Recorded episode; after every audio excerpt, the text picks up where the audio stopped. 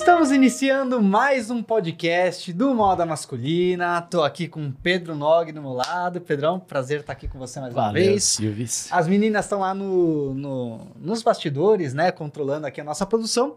E hoje a gente está com um convidado que a gente começou a fazer esse convite ano passado, quando era a primeira temporada ainda do Moda Masculina Podcast, mas aí não acabou não dando ano passado. Esse ano a gente teve um certo trabalho para conseguir fazer essa linha para o segundo podcast, para a segunda temporada, mas ele conseguiu vir hoje. João CHZ, seja muito bem-vindo, João. Muito obrigado pelo João. convite. Prazer estar aqui, rapaziada, com vocês, trocando essa ideia. E é verdade, né? Na primeira temporada eu não consegui comparecer, não deu tempo.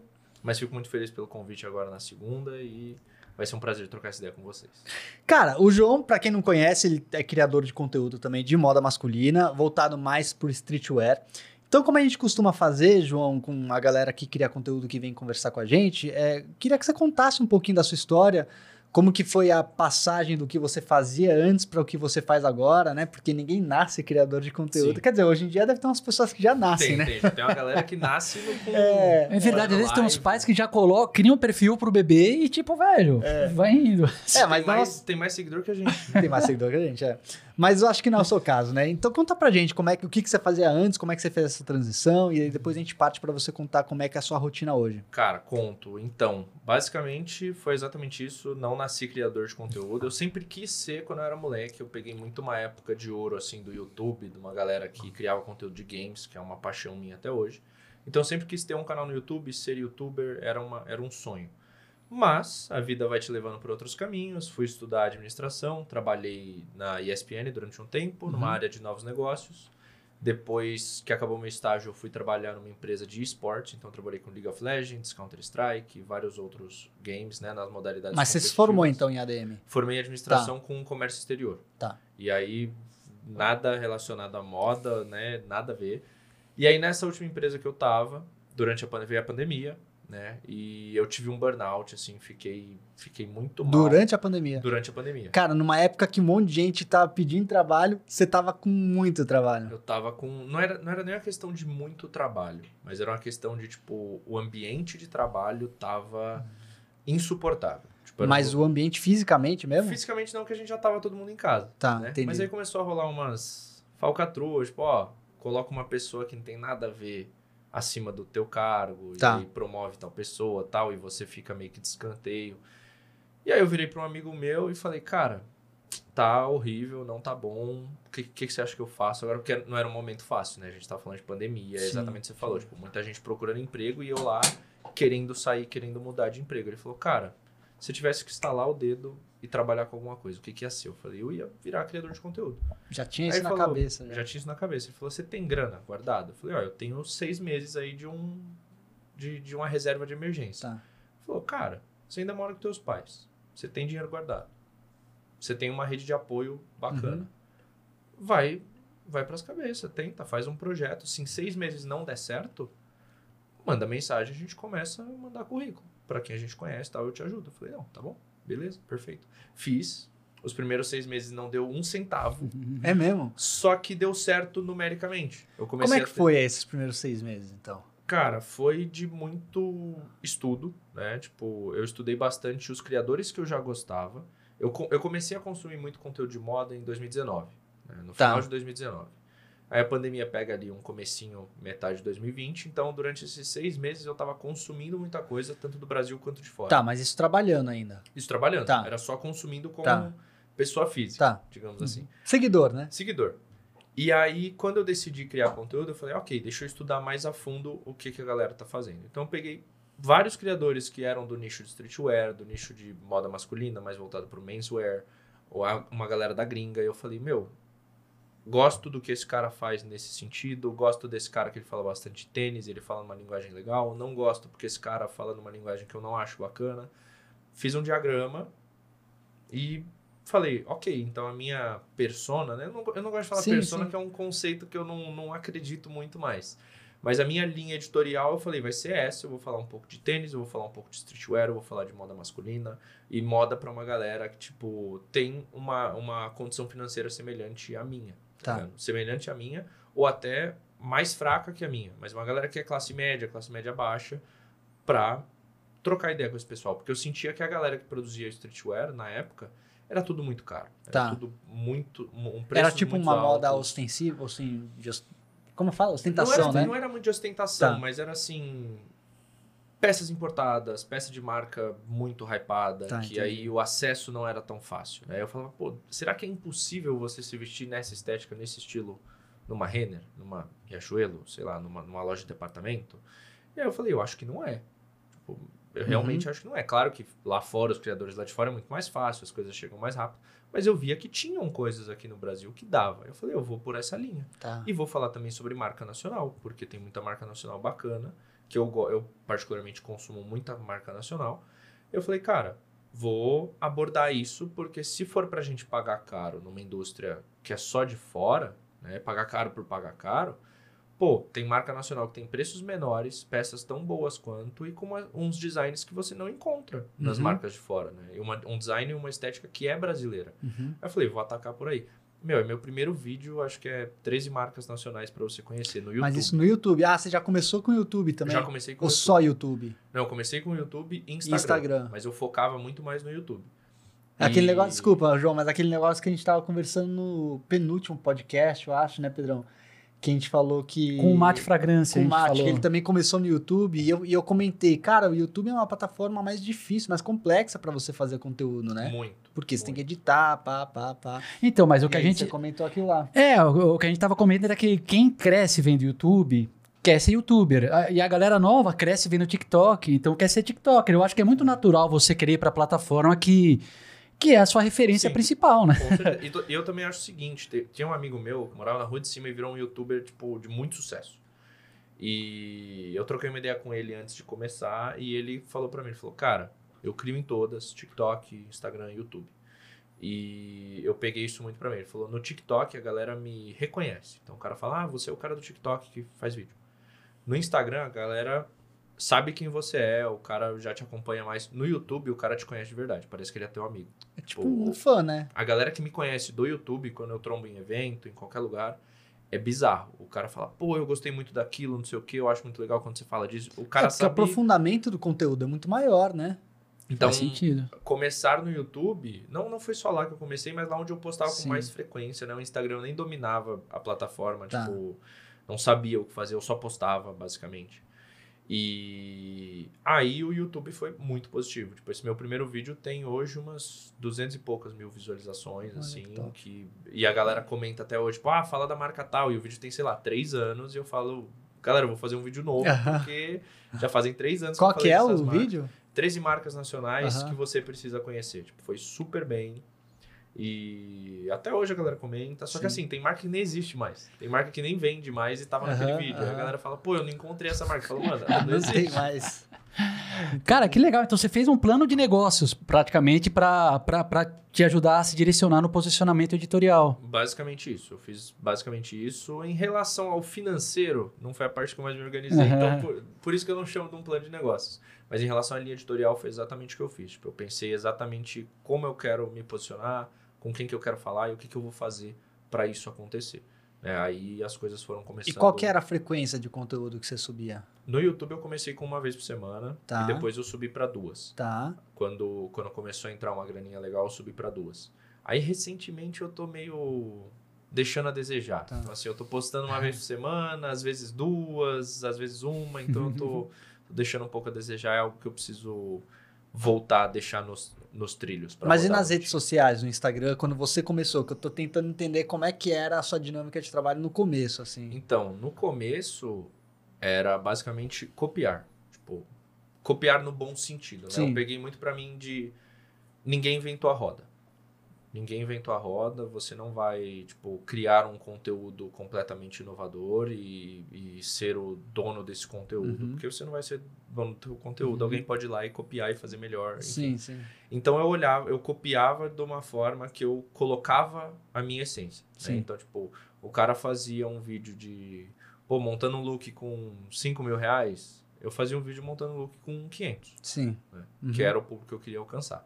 E aí, numa viralização ou outra foi dando certo, teve algumas viralizações negativas que foram muito bem, Um outro quadro que eu tô até refazendo agora, que foi o 30 dias, 30 outfits que eu fiz pela primeira vez, foi super bem Foi no YouTube? no Instagram. Ah, tá.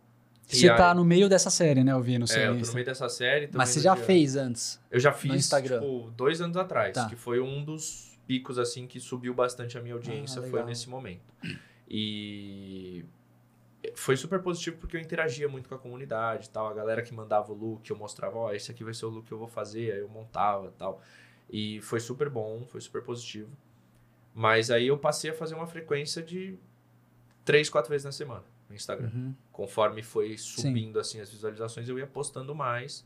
Mas no começo eu diria que eu postava três vezes por semana, vai. Segunda, Tá, quarta e sexta. Entendi. Não tinha um padrão assim, mas eu postava umas três vezes por semana. Ô, ô, João, deixa eu fazer uma pergunta pra você, porque às vezes eu vejo uma galera, principalmente pessoal assim de 20, 20 e poucos anos, que 21, que tá começando assim a entrar mais no mercado de trabalho, mais firme, e, e eu vejo a galera falando que não quer fazer faculdade. Não, fazer faculdade é perda de tempo, perda de dinheiro.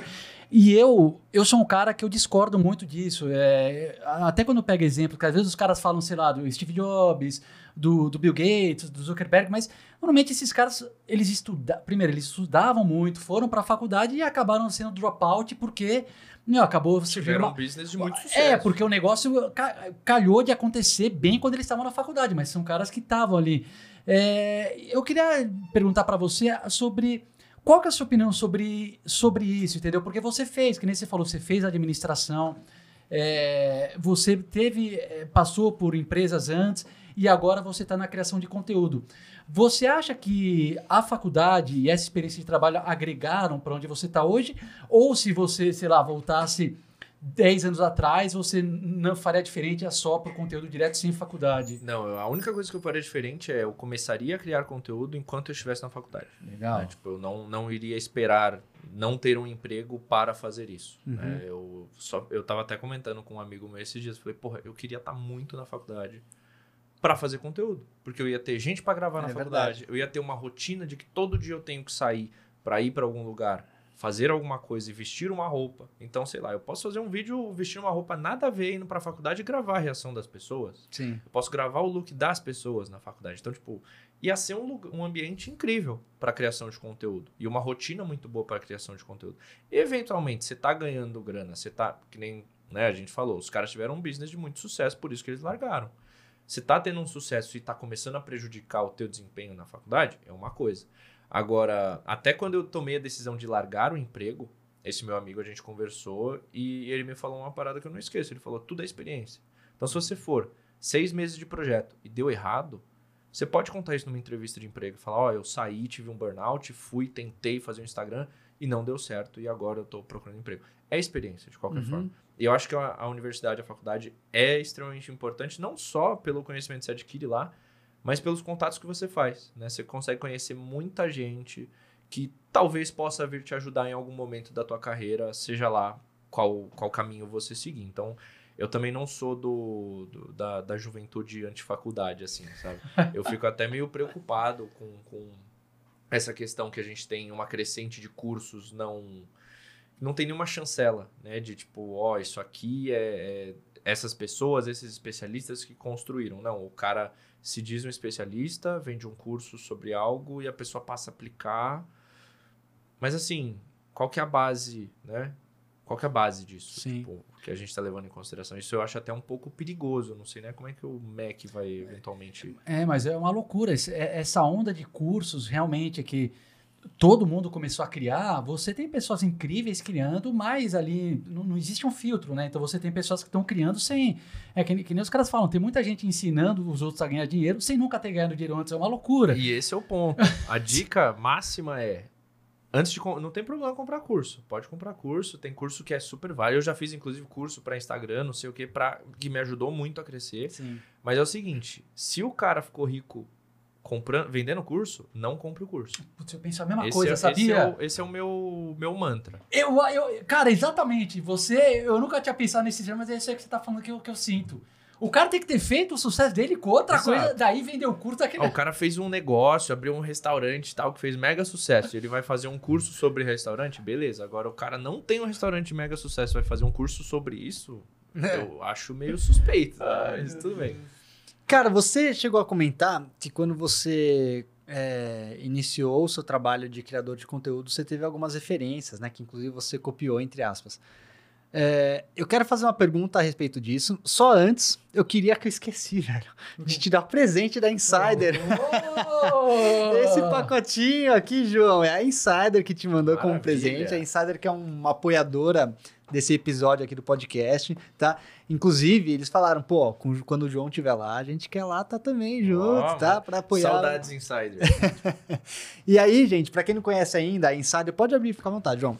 A Insider é uma marca de techwear, tá? Então eles fazem roupas tecnológicas que tem uma proposta casual, inclusive a camiseta que eu tô usando aqui, ela é uma camiseta casual para você fazer nos seus rolês, só que tem toda a tecnologia que é característico da marca, tá? Então ela é de modal, ela lida bem com a transpiração, enfim. E eles têm um catálogo gigantesco. A gente trabalha com a Insider, acho que desde 2018, Pedrão.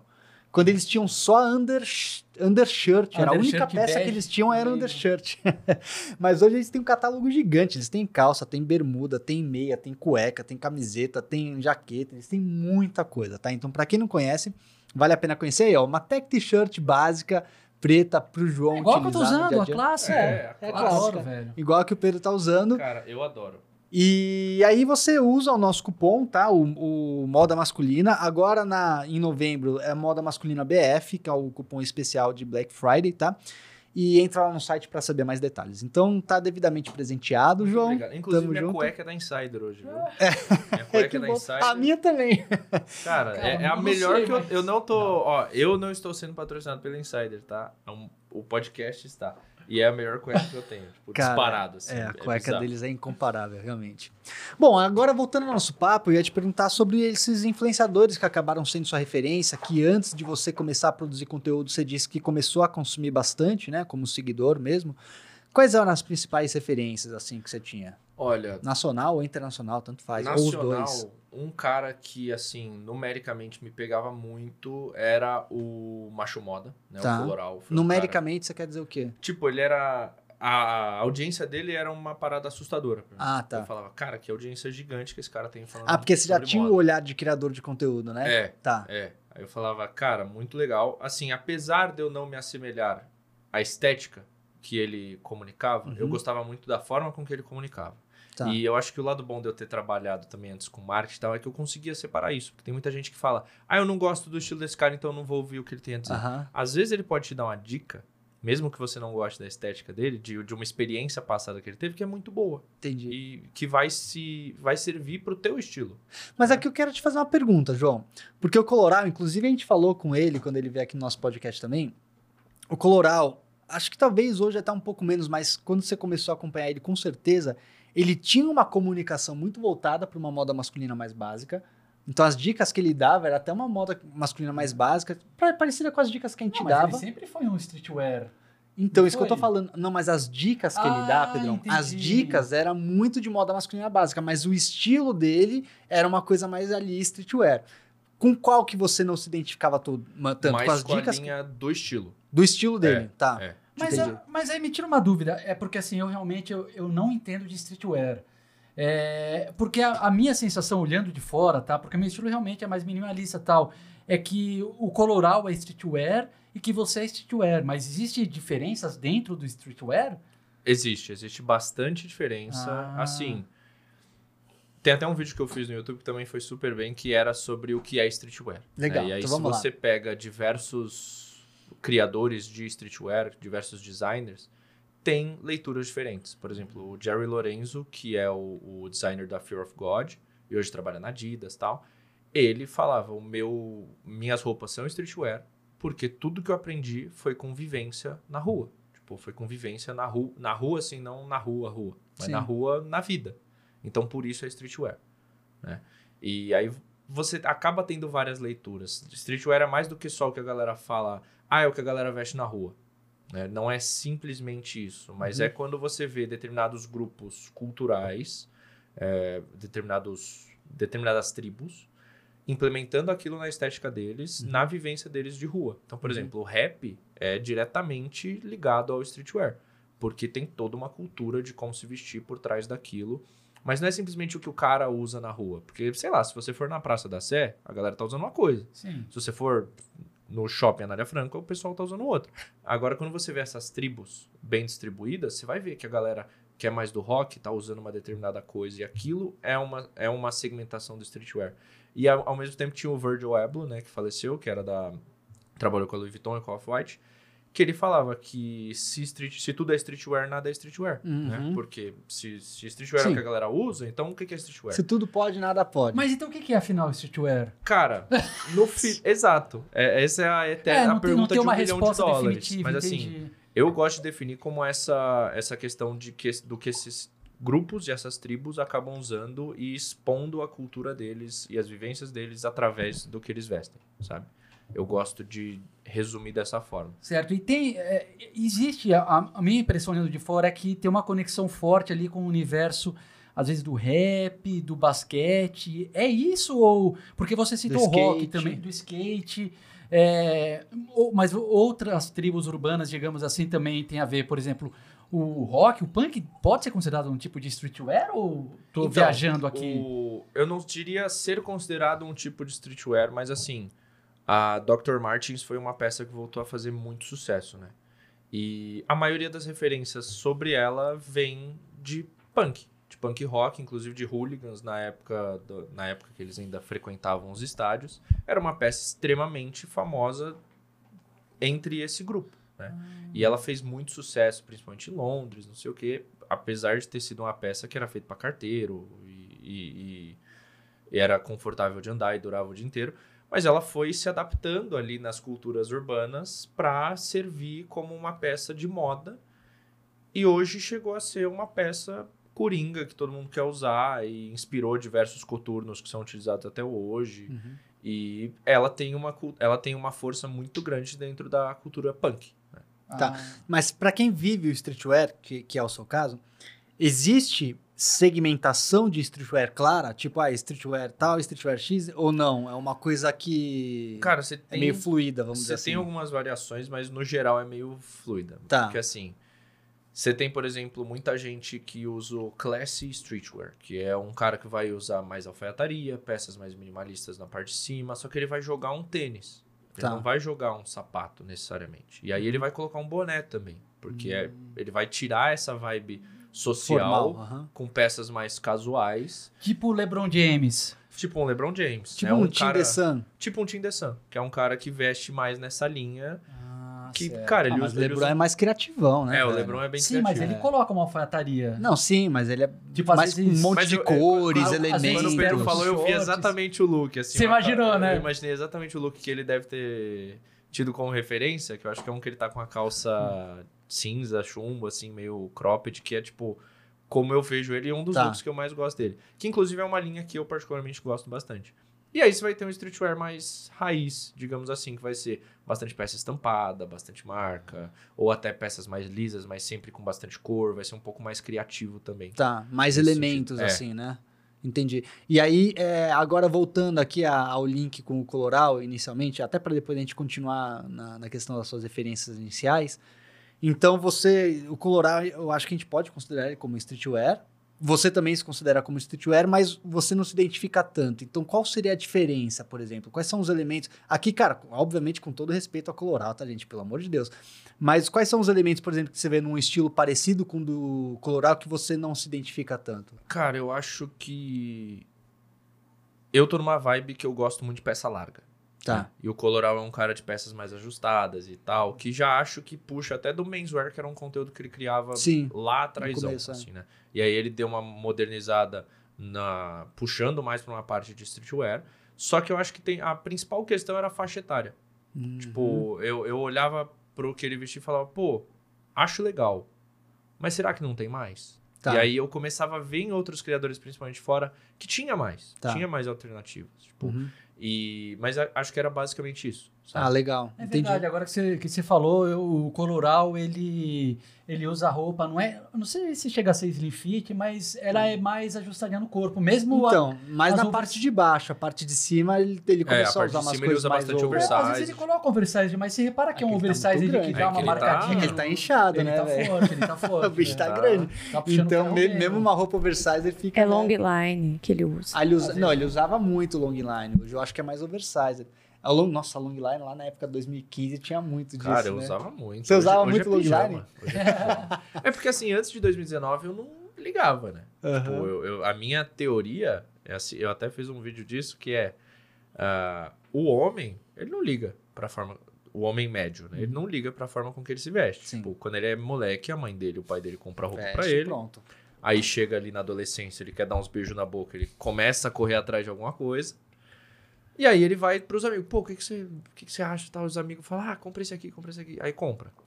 E ele nunca para. E aí se ele arruma uma namorada, então esquece. Se ela não arrumar o estilo dele, ele não vai ligar pra verdade, arrumar cara. a estética dele. Tipo, ele, ele não vai ligar. Ele vai pra academia, ele vai cortar o cabelo, ele vai fazer a barba e tal. Mas ele não vai ligar pro que ele veste. Não vai parar e pensar, pô, por que, que eu tô usando isso? Será que eu realmente gosto? E eu era esse cara, tipo, eu só usava Vans, nada contra, eu adoro Vans até hoje.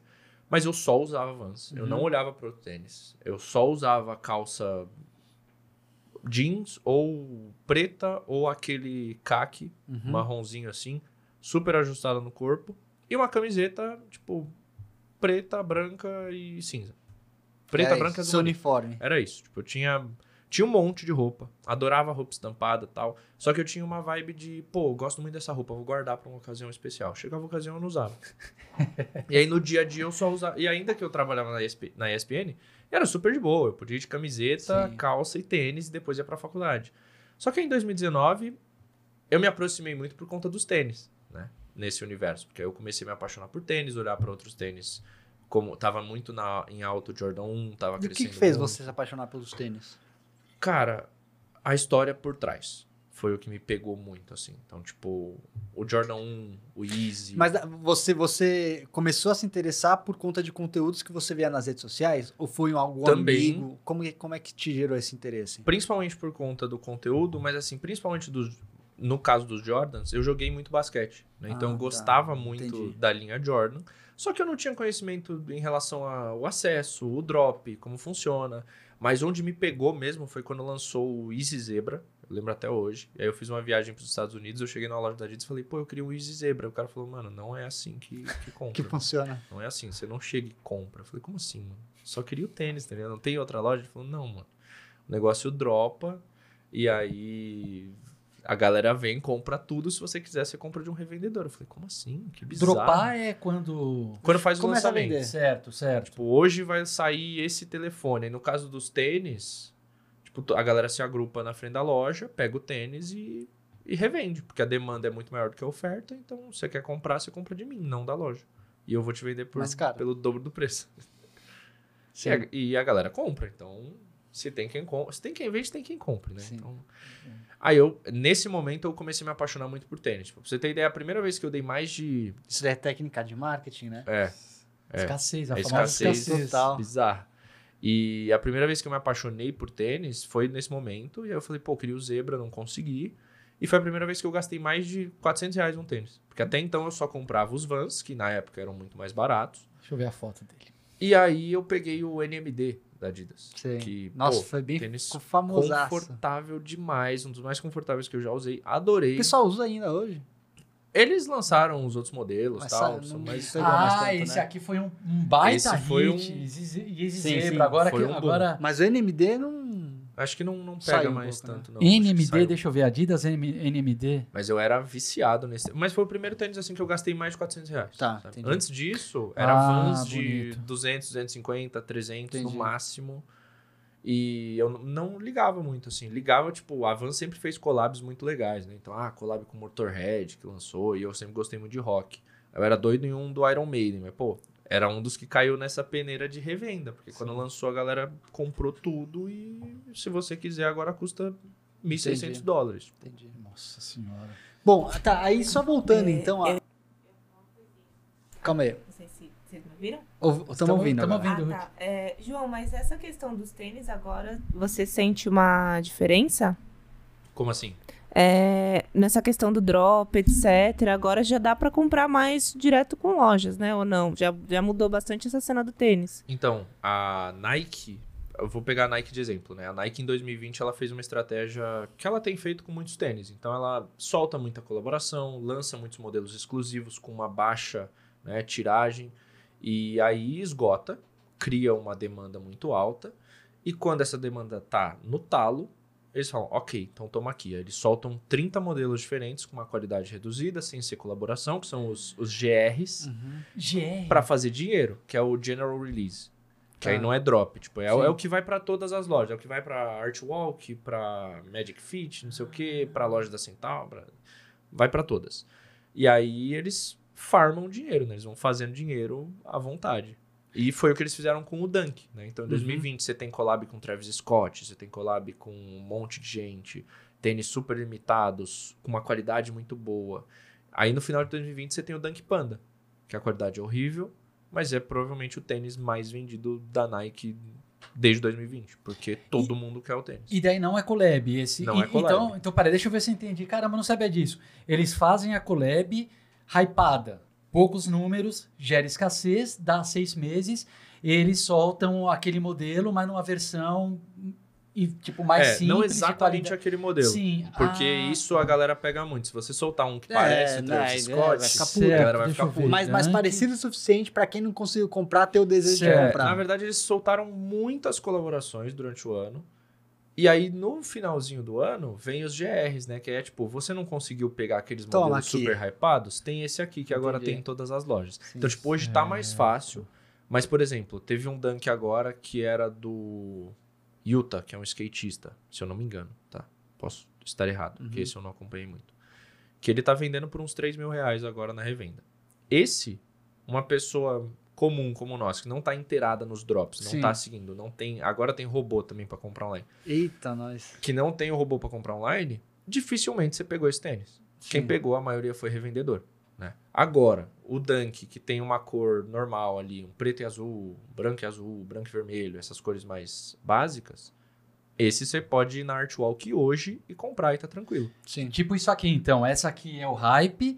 E daí depois o panda, tipo, não é igual. Eu entendi a ponto de alguém falar. Mas "Pô, é a meu, mesma silhueta, Mas é, é o mesmo tênis. É, então, mas assim- e tem uma cor aqui semelhante, o preto tá presente. Beleza, é o suficiente pra alguém se sentir satisfeito. Quem não conseguiu comprar Depende aquele. de, de quem, Não, né? assim, Mas É, sim. é. Entre aspas, né? Mas assim, eles, eles criam. Não é tanto sobre fazer uma cor parecida, mas é tipo, eu vou Certo. deixar essa silhueta, esse tênis Silhueta, tão tá. interessante que você vai querer comprar qualquer cor que eu lançar. É Não basicamente entendi. isso que eles É o mesmo modelo em Silhueta. versões diferentes.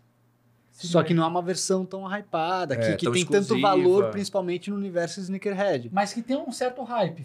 Tem, tem, tem o hype do modelo, né? É, O tem o hype tipo, é assim, é, para quem sabe um pouquinho sobre tênis, eu, eu não sei, eu sei quase nada, tá, gente, pelo amor de Deus, mas pra, pra quem sabe um pouquinho sobre tênis, vai olhar um, um desse mais genérico e vai dar valor. Pô, é um dunk, velho, da hora, sabe? Vai ter o valor agregado do modelo. Só que pra quem conhece muito, vai falar, ah, isso daí é um É, cabelinho na é hora isso. normal, não tem tanto valor. Não, mas Tanto que a agora- galera que tá usando o Panda hoje, o Panda hoje, lá, lá nos Estados Unidos, e até um pouquinho aqui, virou meio que motivo de piada. Entendi. Porque ele se tornou um tênis. É o sapatênis do dunk.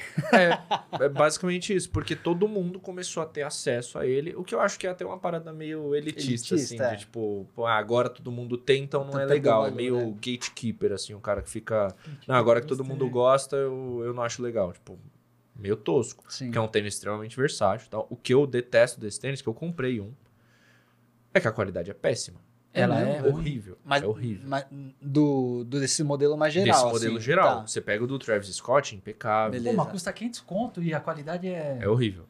É muito Pô, ruim. aí é de E chorar, né? sem, sem, 10 eu pau, falo sem dó. É, é horrível. Tipo, você pega um ASICS, vai ser muito melhor. Você É o que? pega É um desconfortável ser- ou ele. Além não de ser dura desconfortável. Desconfortável não é, mas ele é um...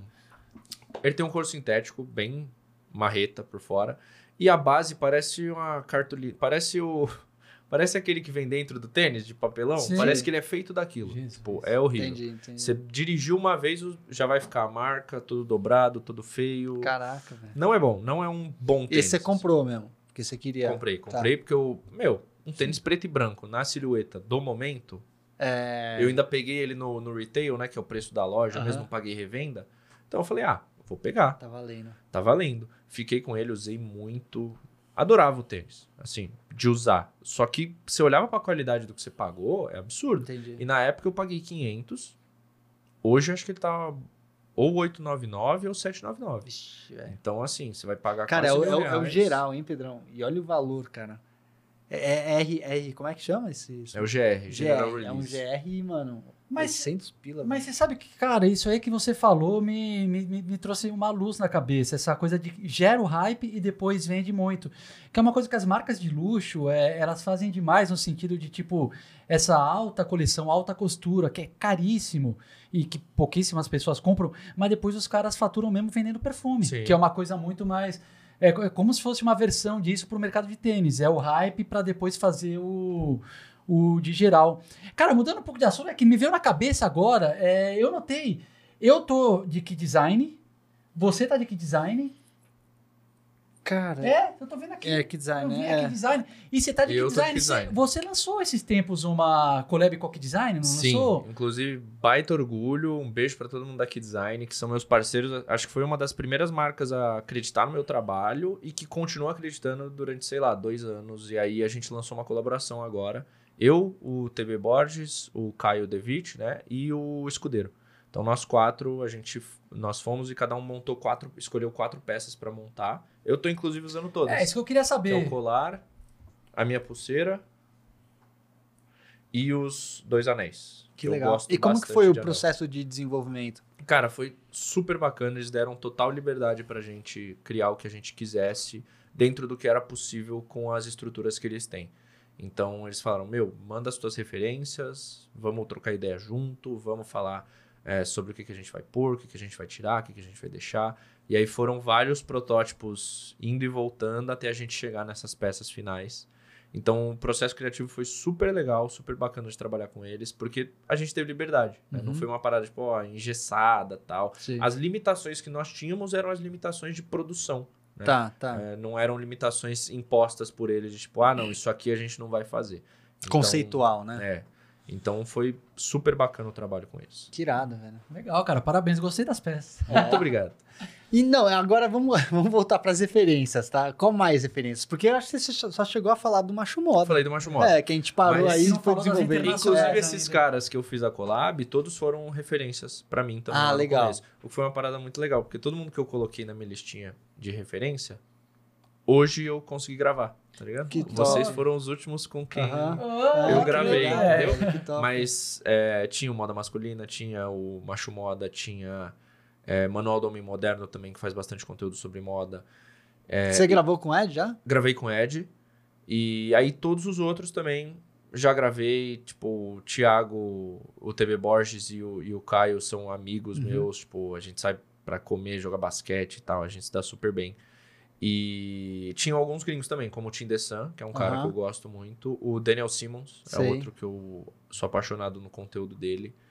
E tem um que fala sobre tênis, principalmente, que é o Harry Hess. Não conheço. É um cara mais, mais novo. Aham. E, enfim, é isso. Aí depois vieram outras referências Sim. de outras pessoas que foram surgindo. Ah, tem um outro que é o Frugal Aesthetic.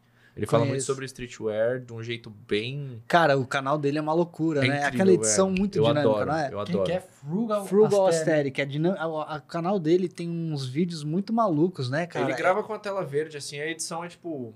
Chega a ser até tosca em alguns momentos, É, mas ela é, é. muito dinâmica. E é muito, boa. dinâmica, muito rápida, assim, é bem interessante mesmo.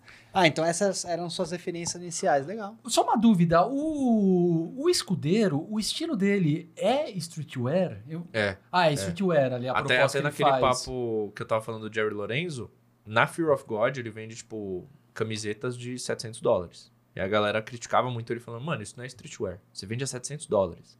E aí ele, ele falava isso, né? Ele falava, não, mas tudo que eu aprendi é da rua, independente de por quanto eu vendo, por isso que é Ah, streetwear. essa- por isso que ele falava isso, Por entendi. isso que ele ele, considerava se defendia dessa ainda. forma, É. entendi. E, mas sim, sim, ainda se enquadra ne- no streetwear. Entendi. Mas porque o, o escudeiro tem essa pegada de peças mais caras, é isso? Sim, Que Por envolve tá falando luxo, isso. né? Porque eu vi, é, é por É, ele isso que tem, eu ele fiquei tem na uma pegada de dúvida. envolver muito o high-end, né? Que a gente fala, que são as peças de luxo. Então você vai ver ele muito de Prada, você vai ver ele bastante com, com peça de Louis Vuitton, etc. É, peças mais exclusivas até não chegam a ser aquelas, tipo, camiseta toda estampada Sim, tal, mas sim. vai ser uma camisa da Prada com detalhe, uma gravata e tal. Mas tudo isso integrado num estilo bem, bem urbano. Bem urbano. High-end, gostei. O... Legal, eu ia abrir aqui pra, pra dar uma olhada nesse Frugal Não, depois mas você- depois eu depois vejo olha, ele. Nossa, não, mas é engraçado como a pergunta vai, né? Acho que já faz quase meia hora que você falou das Das referências. Só agora Daí puxou pra cá, veio pra cá, daí volta pra cá, daí vai pra cá, não sei o que. Bom, agora conta então pra gente, é, continuando o nosso papo aqui da, da linha do tempo da sua carreira como criador de conteúdo, João. É, e, e hoje, assim, como é que é? Porque com certeza você não voltou a fazer o que você fazia antes, porque a gente parou nos seis meses. Você fez seis meses que em Sim. números funcionou, mas financeiramente não, né? Vamos Não. continuar daí? É que, pra falar a verdade, eu tenho uma. Eu fiquei com uma curiosidade que é anterior aos seis Ah. meses. Tá. Que é, porque você comentou que você que tava nessa pegada de ser criador de conteúdo e que você curte muito basquete, você falou que você curte muito é, anime, curte muito é, e-games, esportes.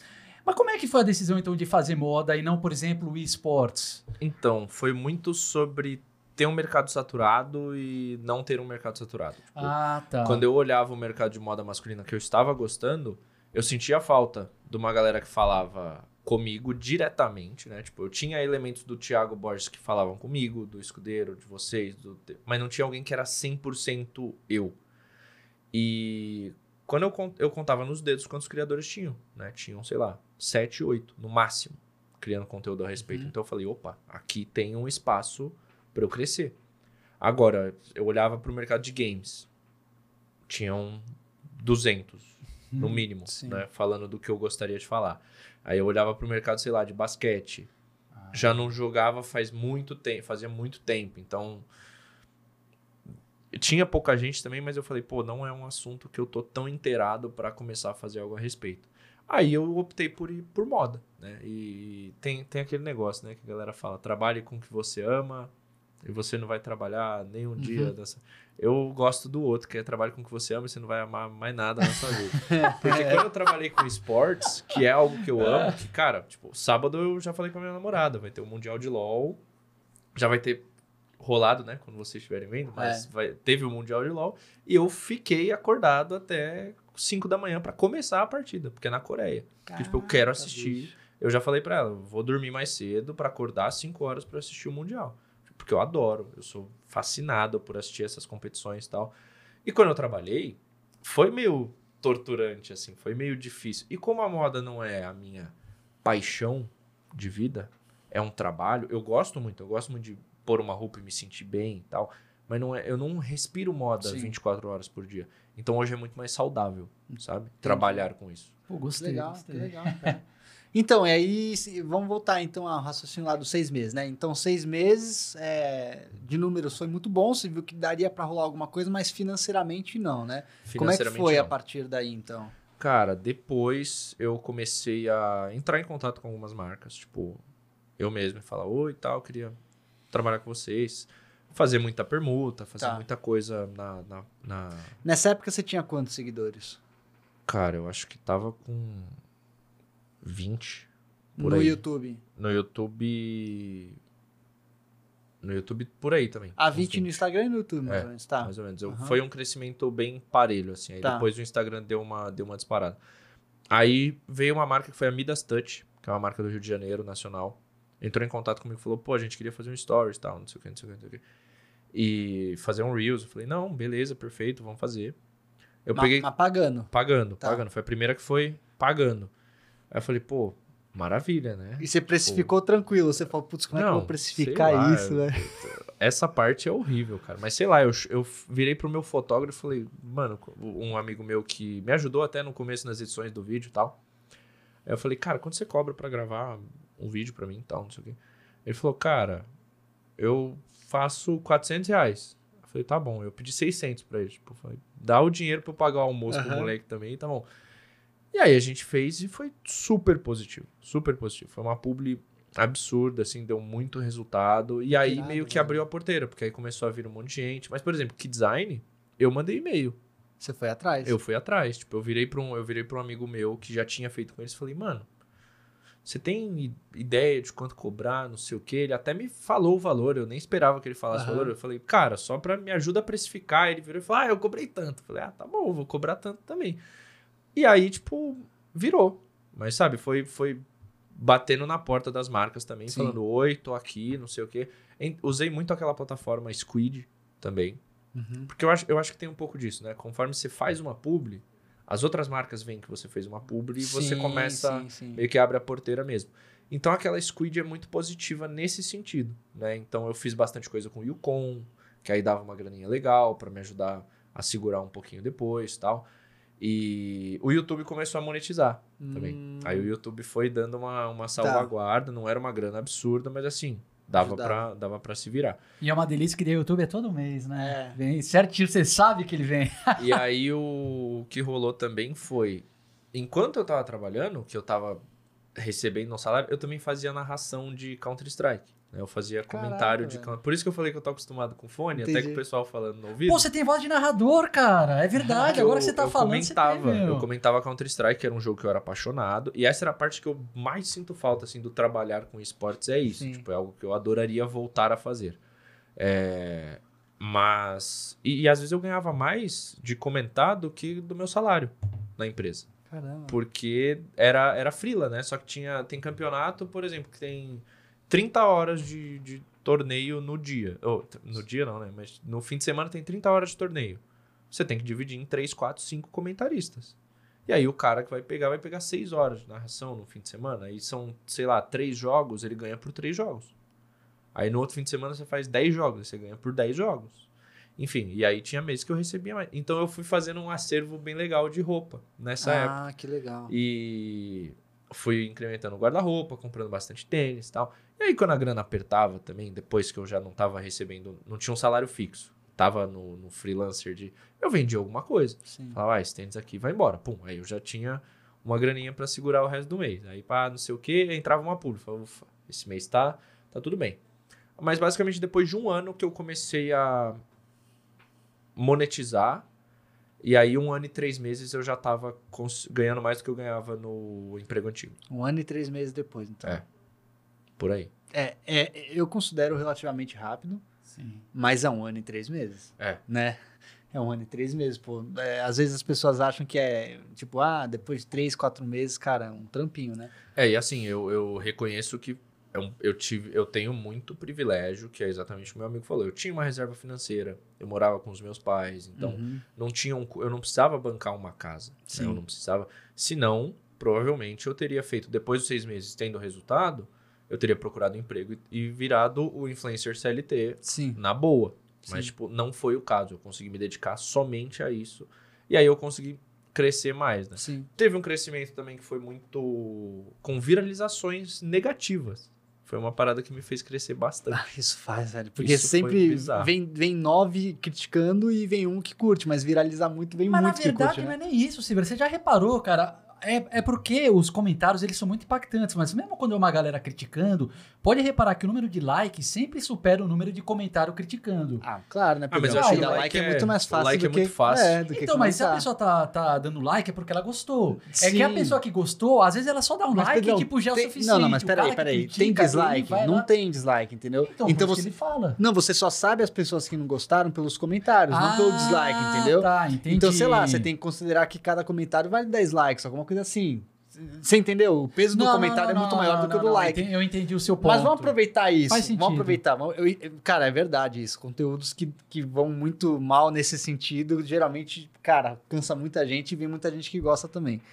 É, então, o que eu queria perguntar para você? Essa é uma coisa. é, eu queria perguntar o seguinte. Quais são os pontos mais importantes que você, acha, que você achou nessa caminhada em termos de, de, de criação de conteúdo mesmo, sabe? O que mais funcionou? Quais são as dicas mais importantes que você daria para quem está começando a criar conteúdo? Cara, eu acho que é o seguinte. Estuda bastante. É importante. Estuda as pessoas que você. Copie as pessoas, tá? Tipo, olha o conteúdo daquele cara, faz com a tua essência, do teu jeito, do jeito que você acha que fica melhor, com a tua linguagem.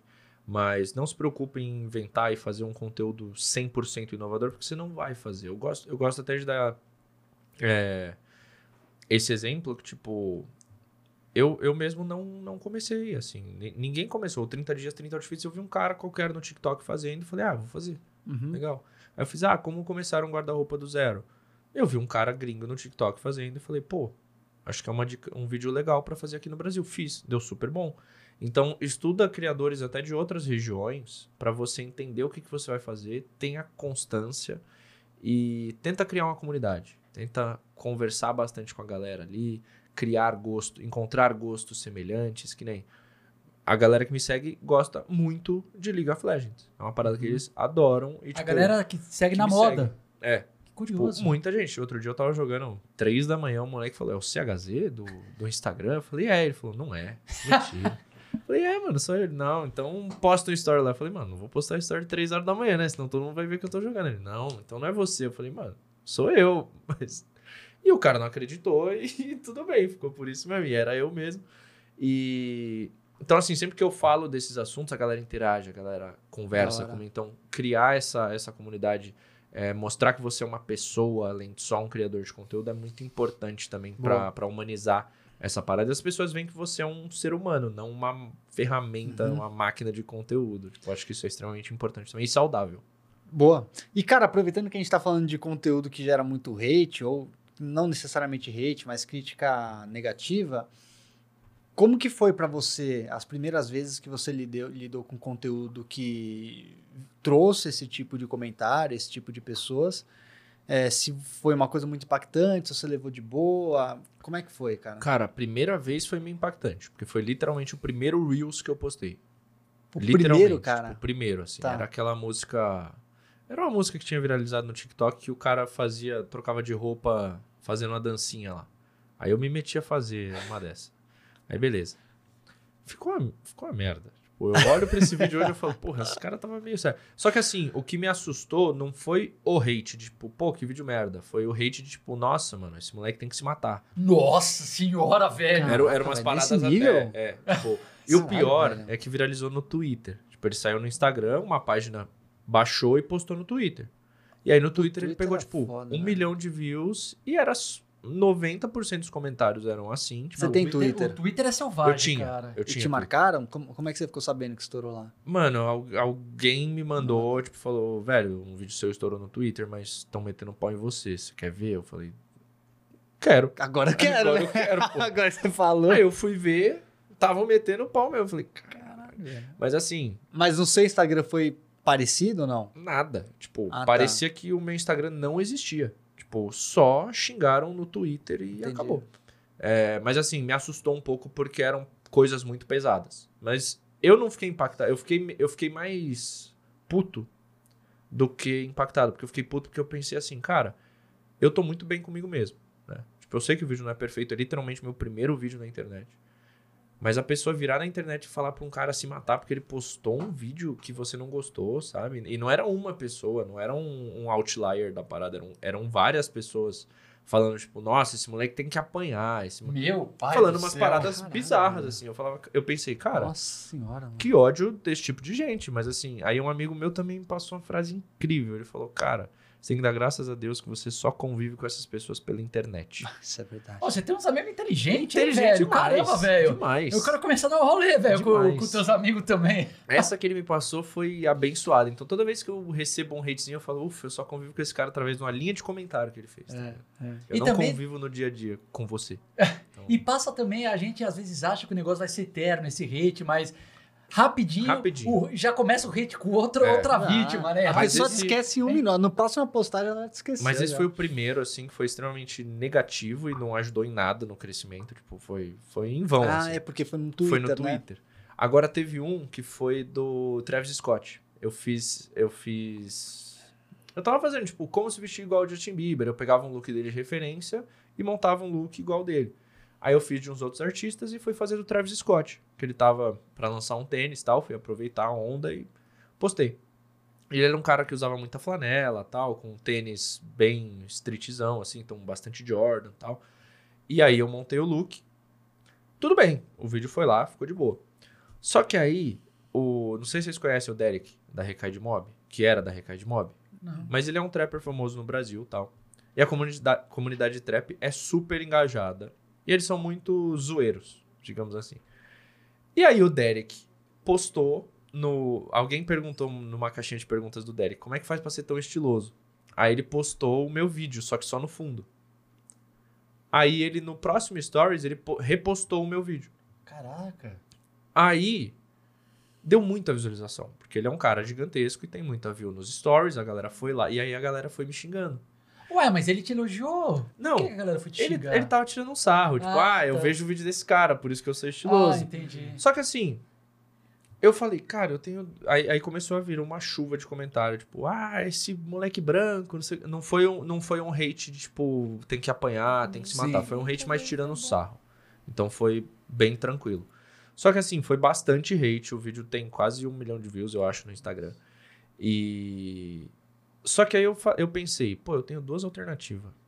Ou eu mando ele a merda, né? E aí eu sou. Mas eu não tô magoado, não tô puto. eu- mas eu mando ele a merda só pra mandar ele a merda, pra arrumar briga de Instagram, tipo, não, não sou eu. Ou eu dou um salve no cara, porque eu até gosto do som do cara, e troco uma ideia. Quem sabe, né? Aí eu falei, mano, sei que você tava tirando um sarro e tal, mas muito obrigado. Deu muita visualização, chegou muita gente no perfil e tal, ajudou pra caramba. Aí ele falou, ô, mano, que isso? Faz um vídeo aí como se vestir igual a mim. Aí eu falei, pô, maravilha.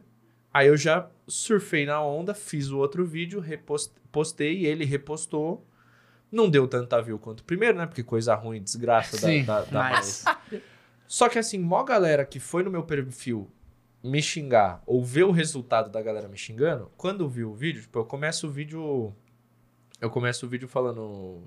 Eu tô no chuveiro, assim, eu ligo o chuveiro, minha mãe que grava, assim, eu falo. Enquanto eu tava chorando no banho, porque a galera tava me xingando por causa do vídeo Travis que o Derek repostou, ele me mandou um salve e pediu pra eu fazer um vídeo como se vestir igual a ele. Então, tipo, eu levei no humor total. Sim. E brinquei com o cara também, o cara repostou.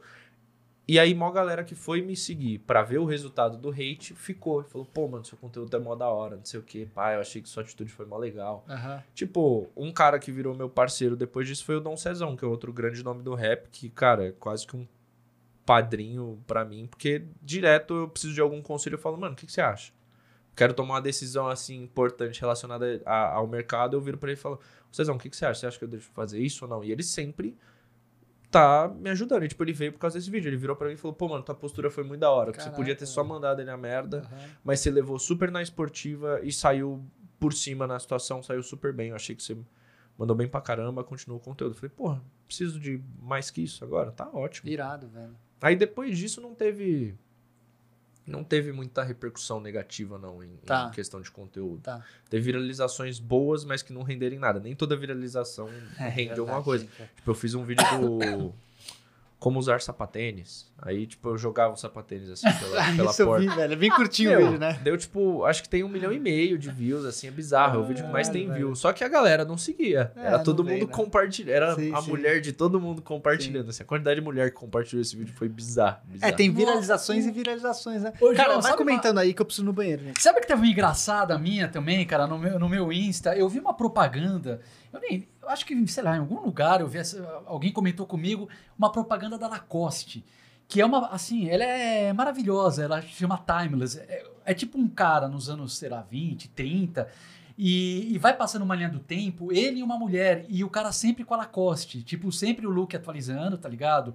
E. Mas sempre a Se mesma, adapta- mesma polo. Mas uma Apollo muito parecida, mas é uma coisa também que tem um romance, porque é ele e ela, tipo, no, trem e tal, até chegar, tipo, nos dias atuais. E, cara, eu achei da hora a- essa, essa propaganda, achei muito foda. Eu falei, ah, deixa eu fazer um daquele videozinho, sabe? Que é tipo react, eu assistindo e em cima a propaganda. Mano, assim, o negócio, pra resumir, deu tipo, sei lá, uns 2 milhões de views, nem sei quanto que tá, um milhão e meio, 2 milhões, é, mas viralizou entre mulher. Porque é uma coisa meio romântica. Então tem comentário, comentário, comentário, comentário, mas não traz seguidor, porque Sim. é tudo mulher. Em vez de falar da moda, e a minha legenda é assim, mano, é, o que, que significa moda atemporal? Mas, e daí a galera engajou A galera falando. engajou de tipo, outro jeito. Nossa, mas que lindo, ó, uma gêmea, uma gêmea, esses dois aí nascendo pra ficar juntos. Caraca, velho. É Mas isso, mas isso é engraçado. Tipo, você viralizar na bolha certa ou na bolha errada faz a diferença. Meu, é impressionante. Tipo, esse meu vídeo do, do Travis Scott, por ter viralizado nessa bolha, eu tomei hate, porque ele postou. Porque antes ele já havia sido postado, mas a galera dessa bolha não chegou a ver. Ah. né? Agora, quando você vai pra uma bolha boa, positiva, pô, é maravilhoso. É o, é- esse eu acho que é o viral perfeito, assim. Tipo, você viralizar e ter um hatezinho, se você tiver cabeça pra aguentar, não tem problema, né? Mas se você não tiver, é, é meio complicado, assim. E eles marcam esse hate, querendo ou não, assim, é que nem se falou, cara. É... Às vezes é um comentáriozinho só, mas que as pessoas acham que às vezes é uma máquina que tá produzindo conteúdo, mas não é, cara, é um ser humano. E se ele é um comentário, assim, às vezes falando uma coisa pra você, assim, você, porra, traz uma carga de negatividade, às vezes você passa o dia, tipo, pô, chateado por uma coisa besta. E assim, tem. E eu acho que tem comentários e comentários. Tipo, que nem eu postei um look outro dia que era um look bem pra frente, assim, tipo, com uma calça, é uma calça saia, uma bota de salto alto, uma camisa estampada tal. Que muita gente não ia gostar. E eu sabia disso. E tudo bem. E aí teve uma galera que postou, pô, mano, não curti e tal, para, para. Beleza.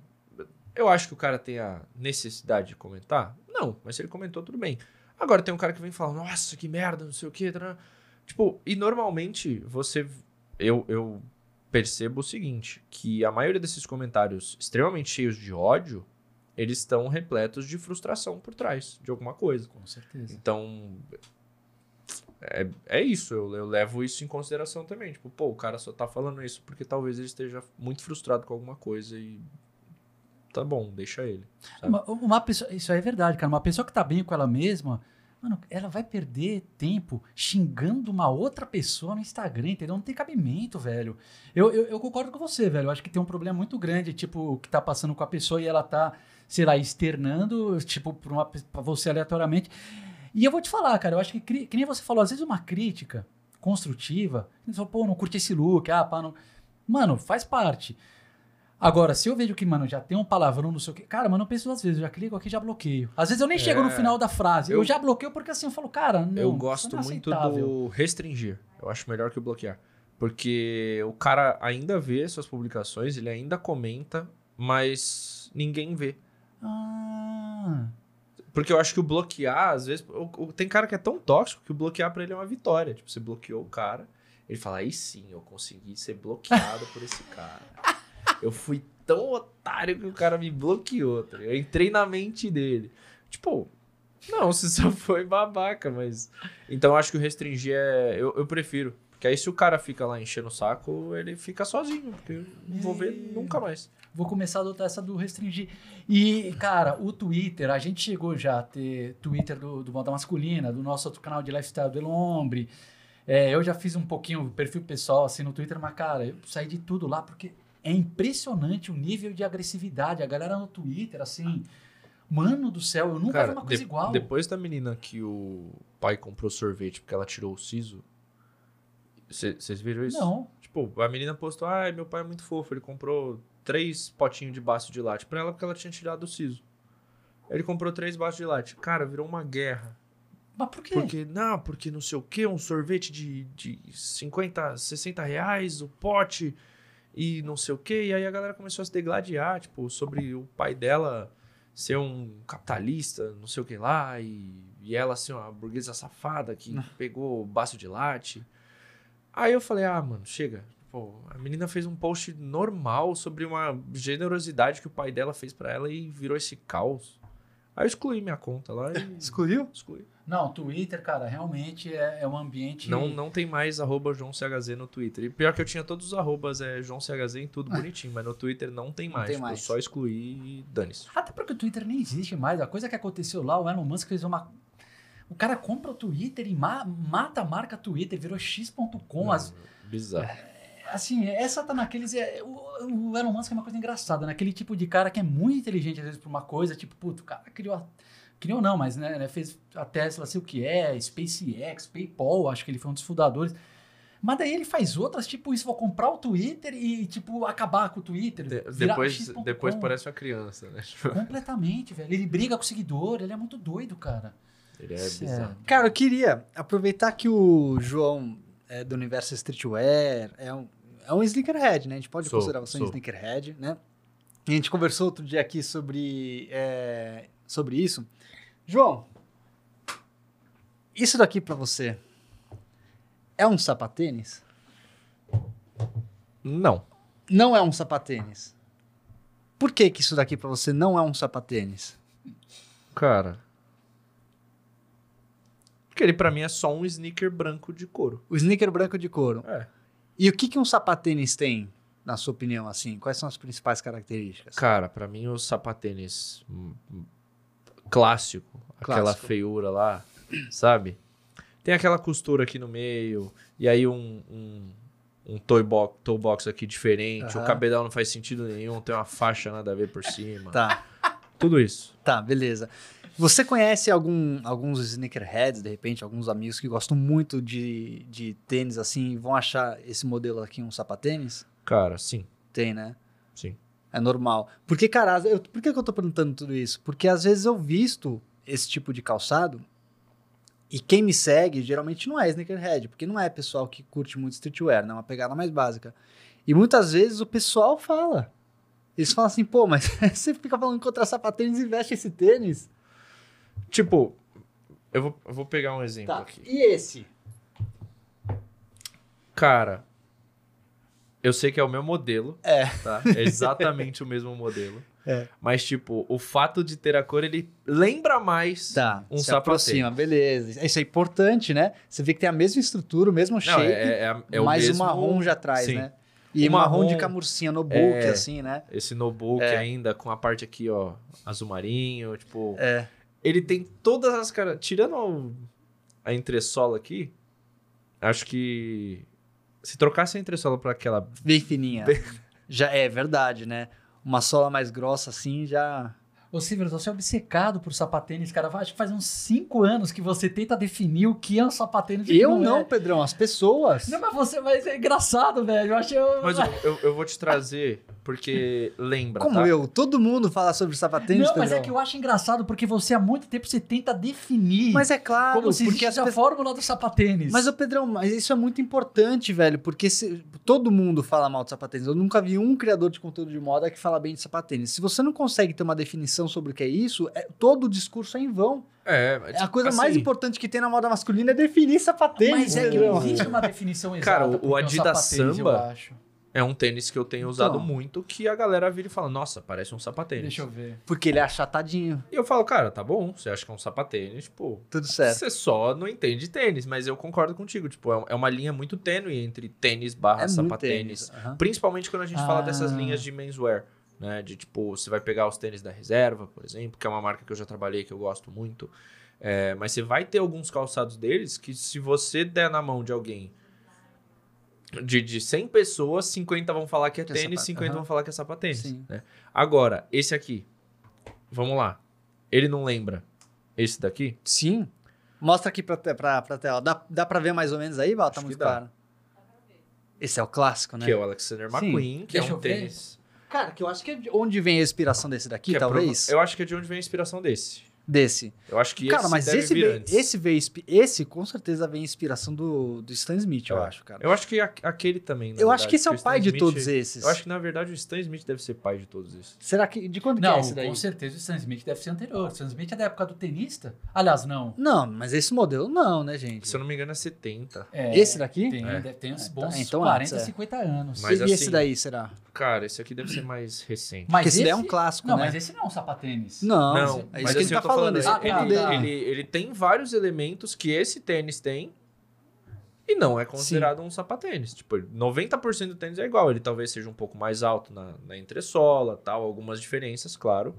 Mas ele ainda é um tênis. Sim. Então, tipo, como é que vai chamar ele de tênis e esse de sapatênis? Então, a minha opinião, Sivers, é que, cara, não existe uma definição exata do sapatênis, porque é um apelido. Um sapatênis é um tênis feio que, que lembra um sapato.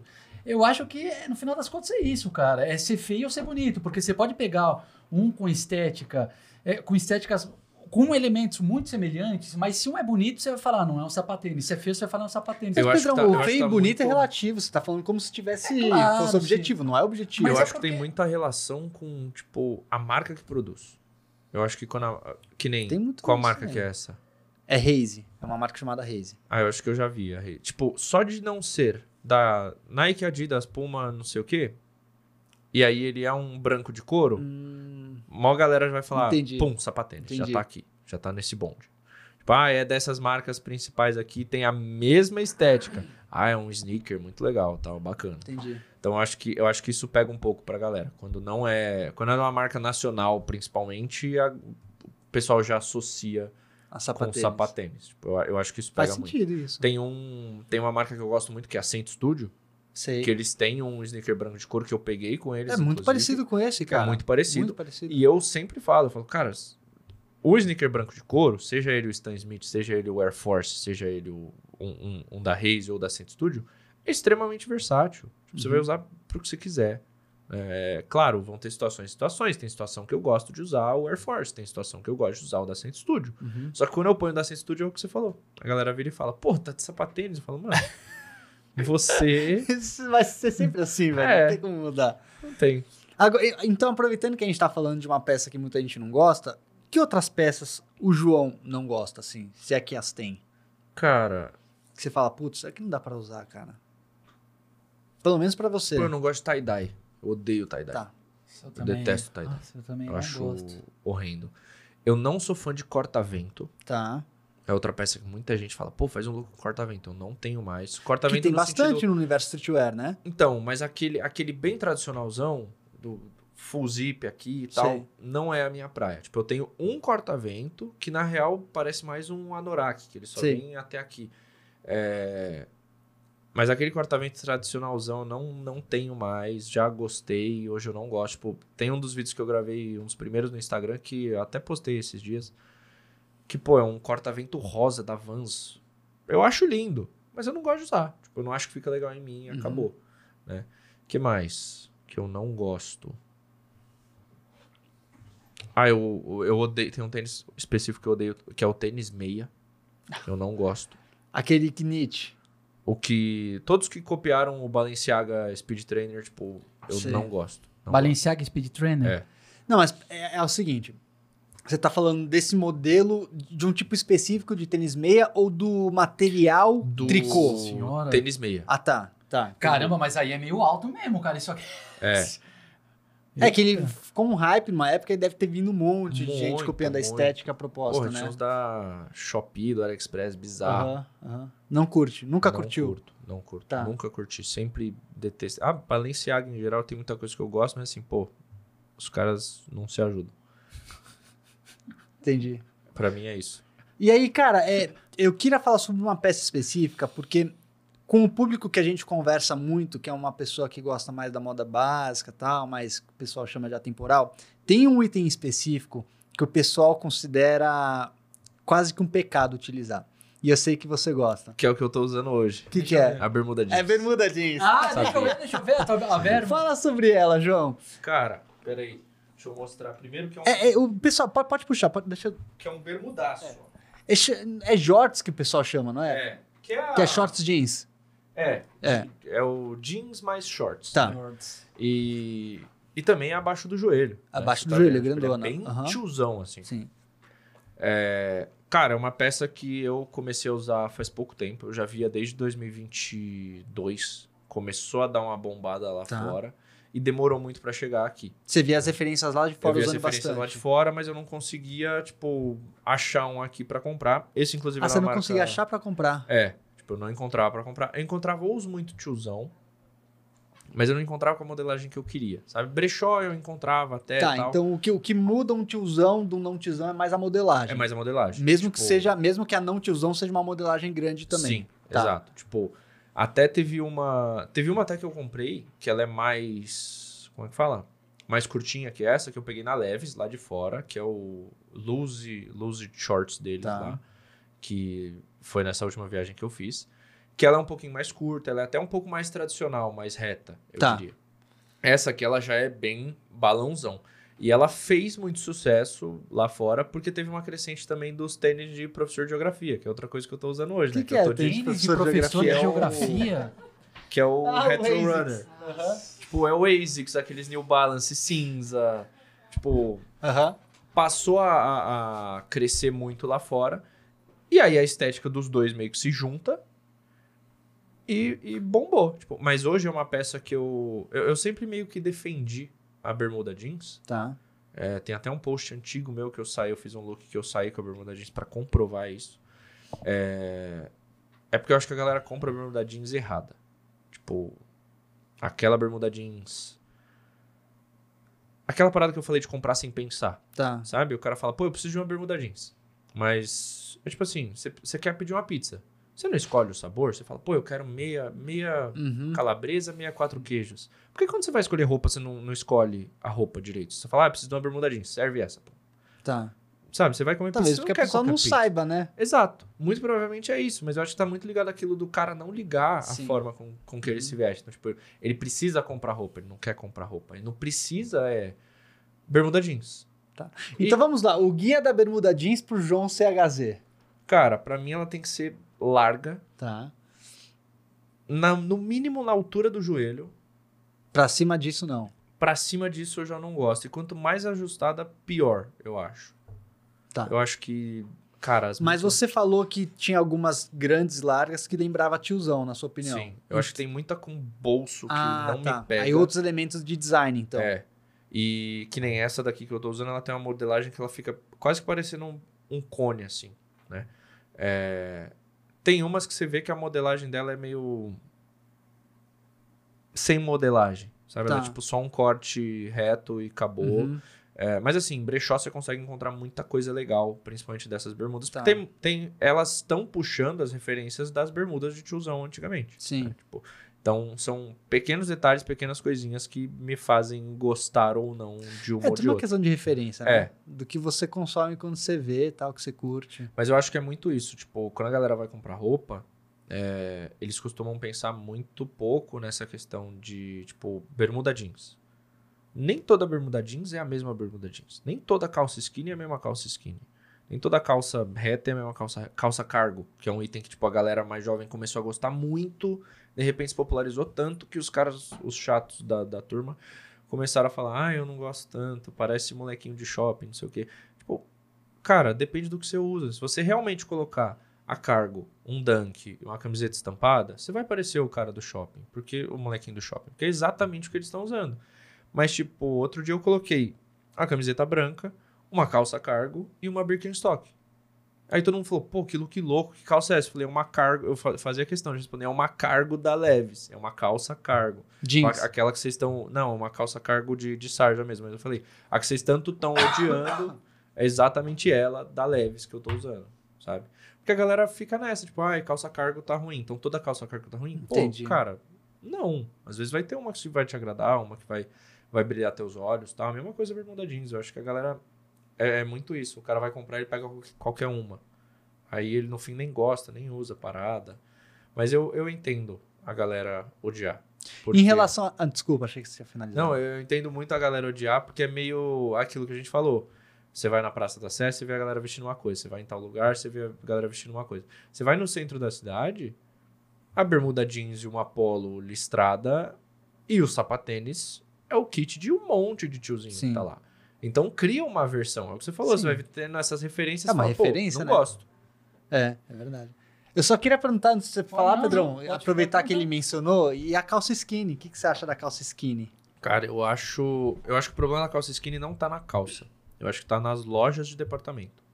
Tipo, tanto a calça skinny quanto a calça jogger. São duas calças que hoje eu não tenho muitas Tá. no guarda-roupa, mas eu tenho.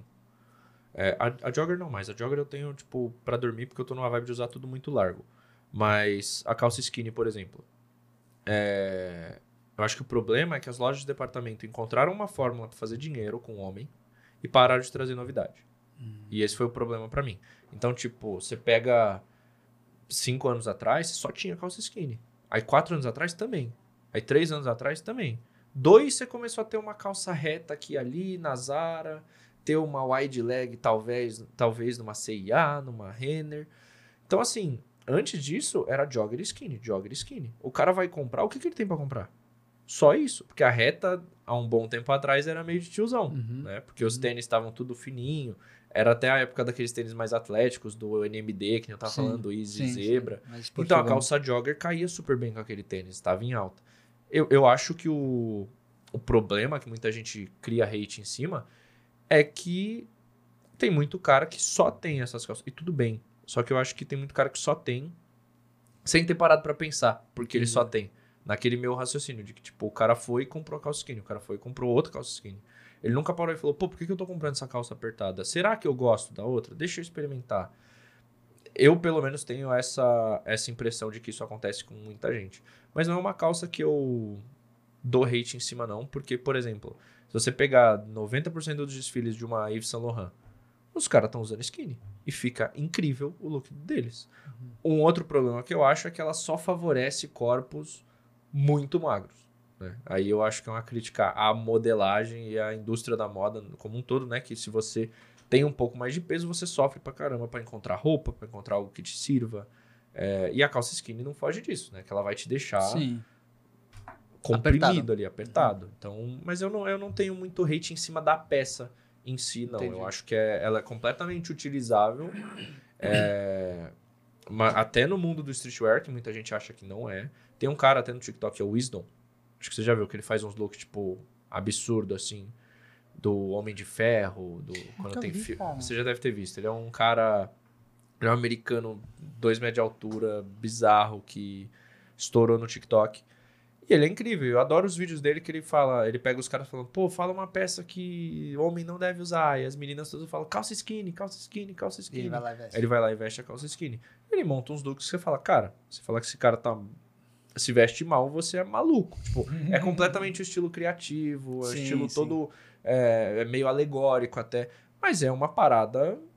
Você vai falar que é. Que eu- você pode não gostar, mas o cara combinou bem a proporção e não sei Sim. o que. Ficou harmônico o look dele. Você pode não achar bonito, até como eu não acho muitos. Mas o cara montou um look absurdo. Entendi. A real é que, mano, se a gente for pensar, praticamente qualquer peça dá pra ela ficar bonita desde que ela combine com o seu lifestyle. Por exemplo, cara, tem, se pegar um, um cara muito sério, tradicional, não sei o que, e colocar um look de street, pô, pode ficar deslocado, tipo, com uma calça jeans larga. Ao mesmo tempo, pô, um look muito sério, se coloca em, em você, que tem esse look mais descontraído, o estilo, pô, pode não combinar. Então eu acho que a galera tem que fazer isso que você falou, tipo, parar e pensar, por que, que eu tô comprando isso? Por que, que eu gosto disso ou por que eu não gosto disso? Porque é, se tiver deslocado da sua personalidade, cara, realmente não vai ficar bom. Então não, é só copiar, E eu acho que tem, tem uma parada que é muito importante pra mim, que eu sempre falo que é um. Eu acho que é talvez o ponto mais importante pra montar um bom look, que é contexto. Tipo, se eu tiver de terno e gravata, eu tô bem vestido? Não sei. Eu tô num casamento? Eu- eu- então eu tô. Tô numa convenção? Então eu tô. Eu tô num churrasco? Mano, você não tá bem vestido. Você tá igual um, um patetão. Pô, sinto muito. Você tá querendo, sei lá, mostrar o quê? Que você é um businessman? Você tá fora de contexto. Você tá no jogo do Palmeiras. Tá Você é zoado. palmeirense? Eu sou. Nice. Agora, você tá com a camiseta da mancha no casamento? Pô, você é meio.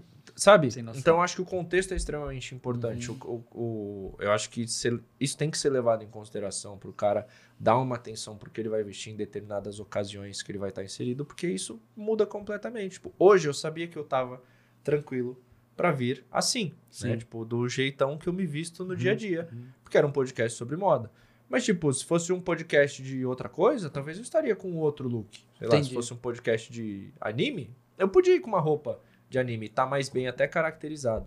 Isso é uma parada que você falou também, Pedrão, de, de personalidade. Eu acho muito curioso quando a galera.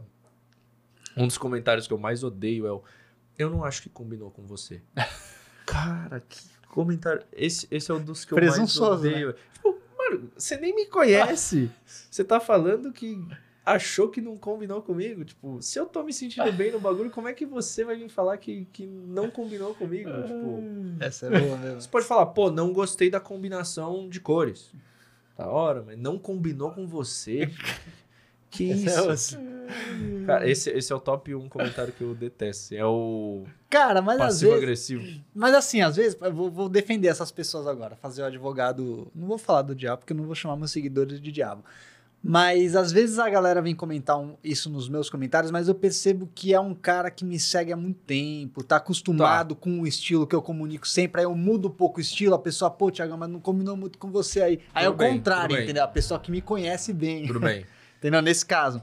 Mas realmente, quando você atira. Eu entendi o seu ponto. Não, Mas você- é, é, não, e eu também Entendi. entendo o ponto desse cara. Tipo, se o cara tá me acompanhando desde o começo e ele, sei lá, começou a me seguir por uma determinada estética, provavelmente a minha estética não é mais a mesma. Então, Porque- deixa Porque eu o estilo ele É. vai mudando ao longo da vida. Você já exato. se sentiu desconfortável um pouco com isso, João? É, você está produzindo conteúdo desde 2020, deu três anos agora. Acho que talvez você já tenha passado por umas fases de mudança, que você começa, começou a mudar um pouco o seu estilo, ou começou a se interessar por coisas que antes você não se interessava.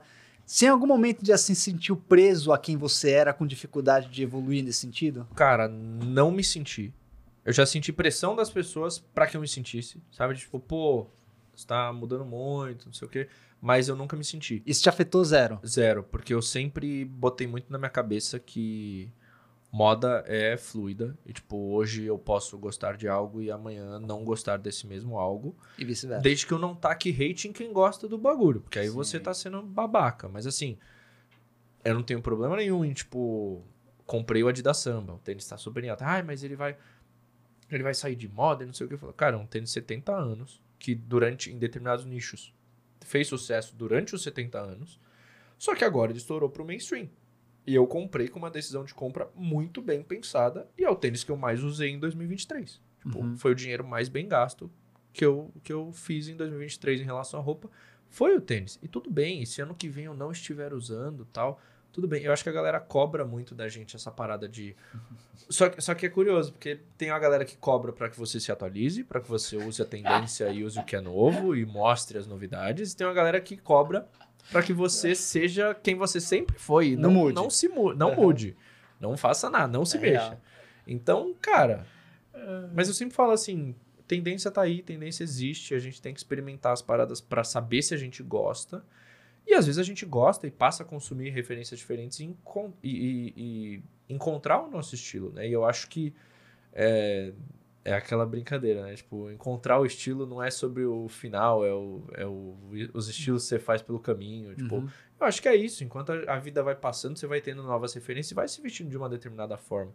Seu lifestyle muda. É o que eu falei, se eu estivesse trabalhando em escritório, provavelmente eu usaria peças diferentes no meu dia a dia. Se eu estivesse na faculdade, eu ia aproveitar para criar conteúdo com roupas que eu podia usar o que eu quisesse na faculdade. Não ia ter problema nenhum. Mas hoje eu trampo de casa e o meu lifestyle é outro. E tá tudo bem. Pô, e- então eu acho que é muito importante essa parada de, de tendência. Né? No nosso mercado a gente tem que, quer queira ou não, acompanhar, tal, dar uma olhada. E eu, eu sempre dou a dica pra galera. Eu falo, galera, eu acho que é importante você olhar a tendência, observar ela, mas não necessariamente comprar.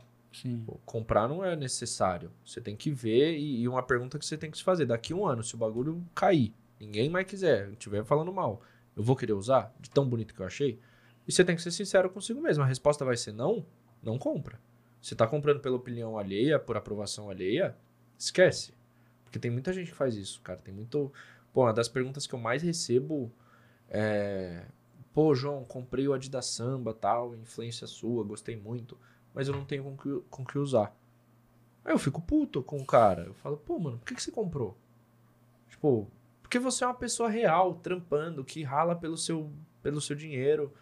Aí você vai lá e compra o bagulho só porque você viu alguém usando e achou bonito. Uhum. Mesmo que seja eu essa pessoa, não é isso que eu quero. Eu quero que você compre o negócio.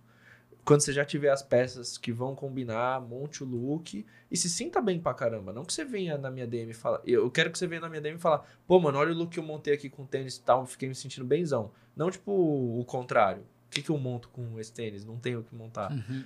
Me deixa até bolado, assim. Gente, posso ir no banheiro? Pode, Pode, claro. João. Vai lá. A gente espera você voltar aí. Enquanto isso, vamos bater num papo. Silver. Cara, você sabe que o João falou uma coisa que eu gostei da ideia dele? Ô, Silver, mas ó, o Silver já meteu aqui Não, no pode WhatsApp. falar. Pode empurrar que daí abre. O da gente começar a fazer os episódios, cara, Ah, é ao vivo na hora do almoço. Porque a hora do almoço é um que, em geral, a galera tem disponibilidade, né? Tipo assim, em vez de fazer gravado. Sabe o que eu gostei dele? Eu gostaria de é testar. algo pra se pensar. É algo pra se considerar, sim. Não é? Não é uma coisa legal?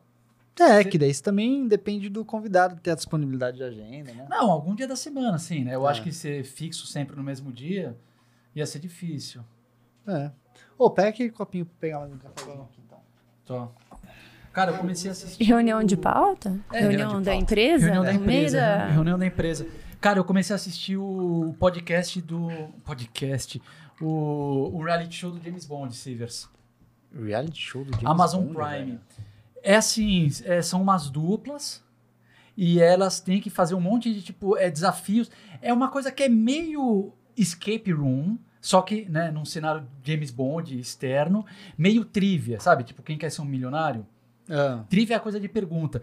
Porque assim, o cara tem um desafio, então sei lá, o cara tem que achar uma maleta, dentro dessa maleta tem a pergunta, tá? Então, é- esse é o negócio. Daí, tipo, a maleta tá em cima de um guindaste. Putz, beleza, tem, tem que escalar o guindaste, daí você pega a maleta, abre a maleta, daí tem uma pergunta que tem um contexto. E tipo aqueles cenários lindos, Itália, Veneza, é, Jamaica, Escócia. E daí é uma pergunta que tem a ver com o contexto daquela cidade. Ah, você tá vendo o cenário de uma cidade, não sei o quê. É, o o que, que é, não sei o quê? De resposta A, B e C. E daí o cara, cada pergunta, tipo, o cara ganha 5 mil libras, 10 mil, 25. E daí depois o cara acerta, ele tem que achar a maleta e a maleta é em outra cidade. E daí vai indo. Cara, sabe o que eu tô curtindo?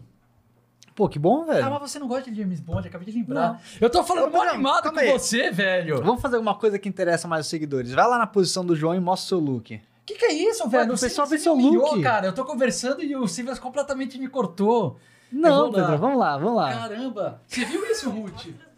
Tá bom, eu vou. Deixa o Pedro mostrar primeiro e eu mostro depois. Pô, desculpa, Pedrão, não queria ter sido Nossa. deselegante, cara. Não, mas, cara, peraí, deixa eu me ajeitar aqui, cara. Não, mas tá porque- top, ó. Não, mas peraí, não, não tá 100% top não, porque... a Não, mas você tava sentado, o pessoal vai entender, Pedrão. Ó, Não. conta aí. Não, mas eu só quero contextualizar porque é o seguinte, tá? Esse é o look que eu adoro usar. Meu, camiseta básica, que eu tô com a Insider, aliás. Aham. É preta, correntinha aqui de aço, com calça de alfaiataria, só que tá com uma dobra aqui que não tá tão bonita, Tá. porque essa calça é do Silvers. É Eu uso verdade. muitas peças dele, mas a barra dele é mais longa que a minha. Então eu fiz uma dobra... Cara, essa não é minha, não é da High Steel essa aí? Não, não é não.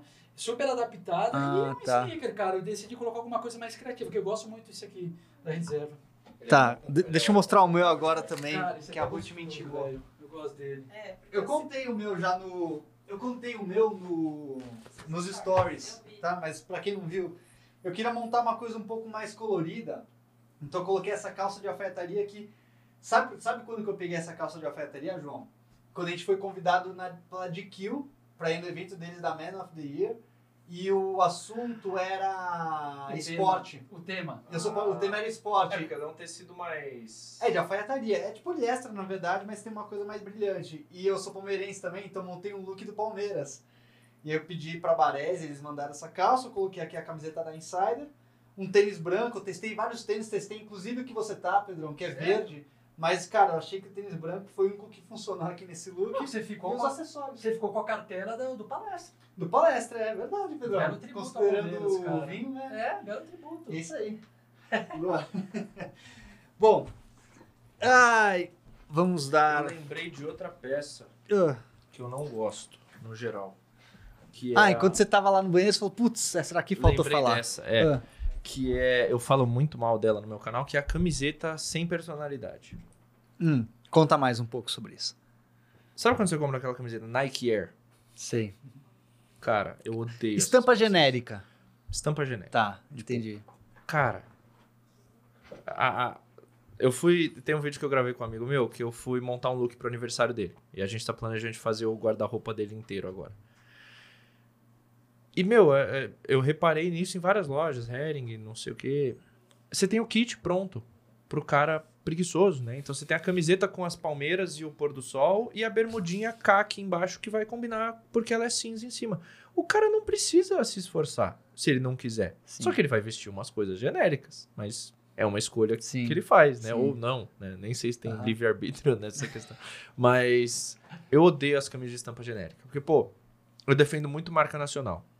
Marca nacional não é barato, e eu sei disso, porque eu lancei minha marca. Não é fácil de ter, não é fácil de segurar.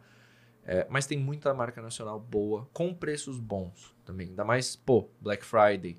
Sempre tem promoção em datas comerciais, Dia dos Pais, Dia das Mães, etc.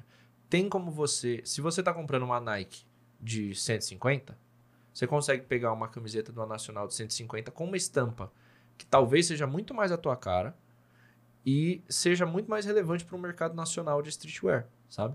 Do que uma Nike Air, do que uma Puma, Cara, gigante. fala umas marcas aí que eu sei que o pessoal gosta de Boa, saber. boa, boa. Umas Cara, dicas de marca. Primeiro eu vou falar da minha marca, Etme, que é que eu tô eu ia deixar só hoje. por último pra você falar um pouco Não, dela, como não. você desenvolveu e tal. Tudo bem, a, a gente fala, Tá não tem bom. problema nenhum. É arroba a Etme Company. Etme Company, isso mesmo. At me. A gente lançou a primeira coleção, vai ter uma segunda coleção agora no começo do ano. Inclusive, temos reunião amanhã para falar sobre isso, que a gente já está planejando.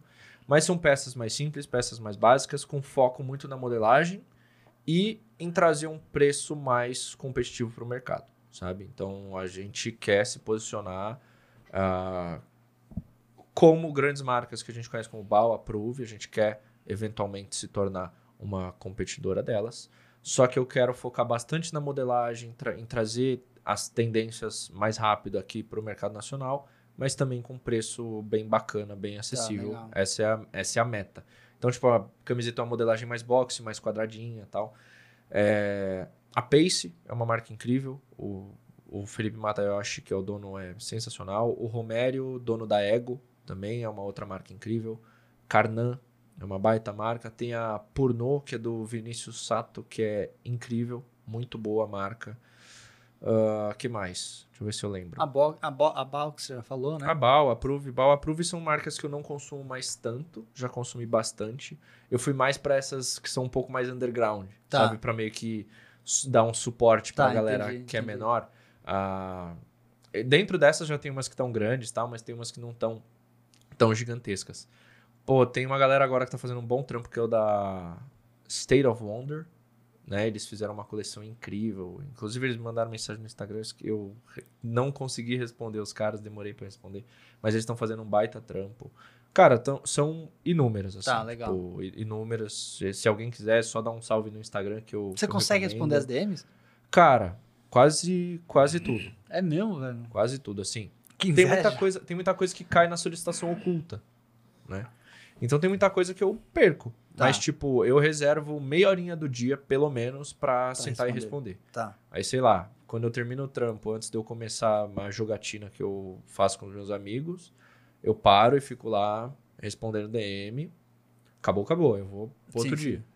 Aí, ou sei lá, tipo, vai no banheiro, Vai lá. vai lá e responde um O pouquinho. problema é que você, sabe? às vezes você esquece uma semana de responder aí, mano. E vai acumulando. Vai acumulando. É, aí é sacanagem, aí não dá. E tem muita solicitação oculta, tem, Tem muita também. parada que cai na solicitação. E eu não entendo, porque solicitação oculta eu achei que devia ser o cara tentando me xingar, né? Não, o cara tá fazendo uma pergunta mal pertinente, eu nem sei se, se dá engajamento, o cara quando manda e cai pra lá.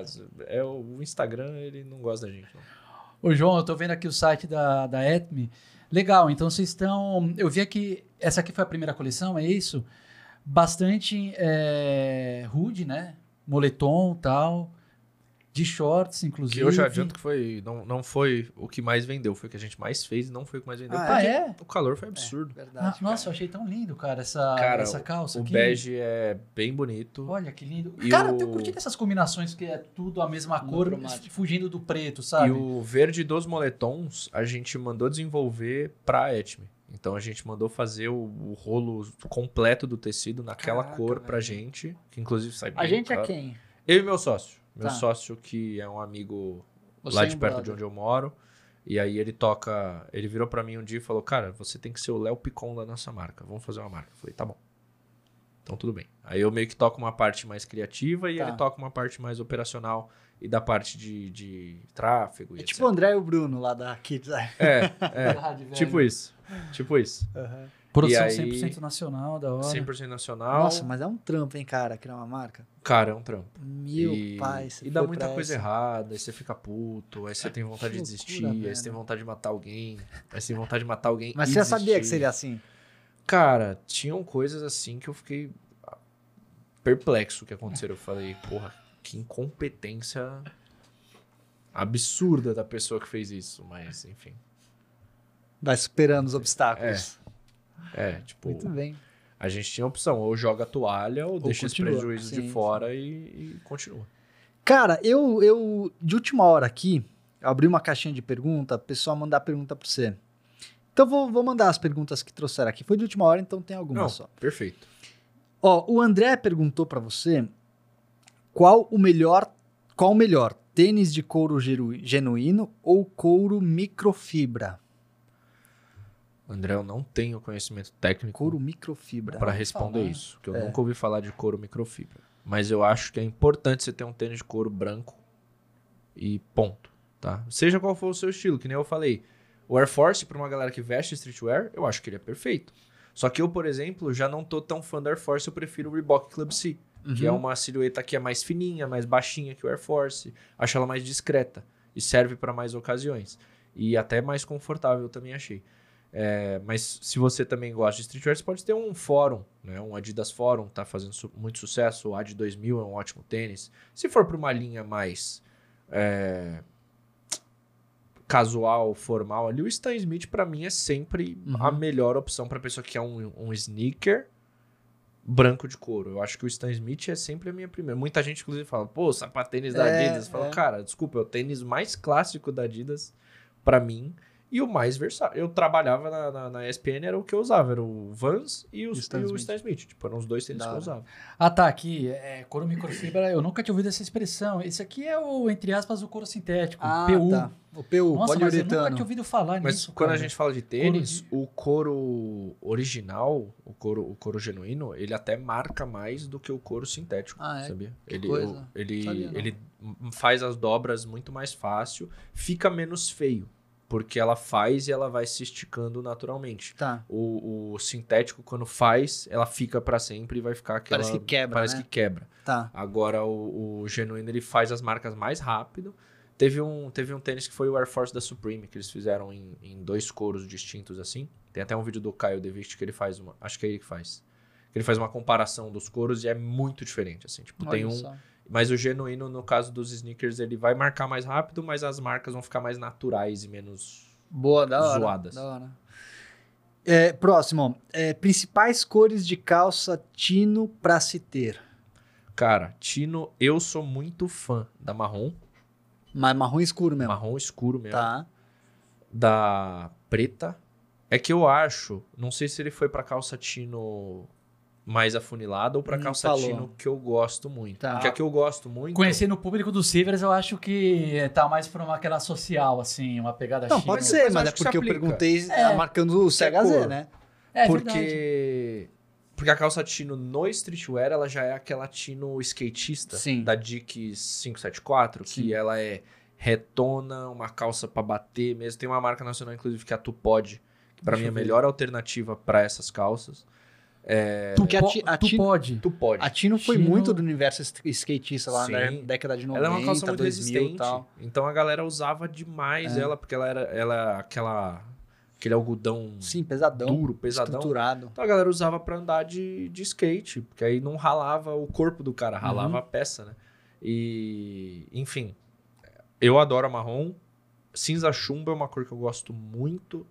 E a preta. Se for pra uma tino mais tradicional, eu já acho que aquela caquezinha caqui, né? é Clássica. a matadora, tipo, Boa. perfeita. Mas num mundo mais street, acho que essas cores bem escuras caem super bem. Top. Oh, bonita mesmo.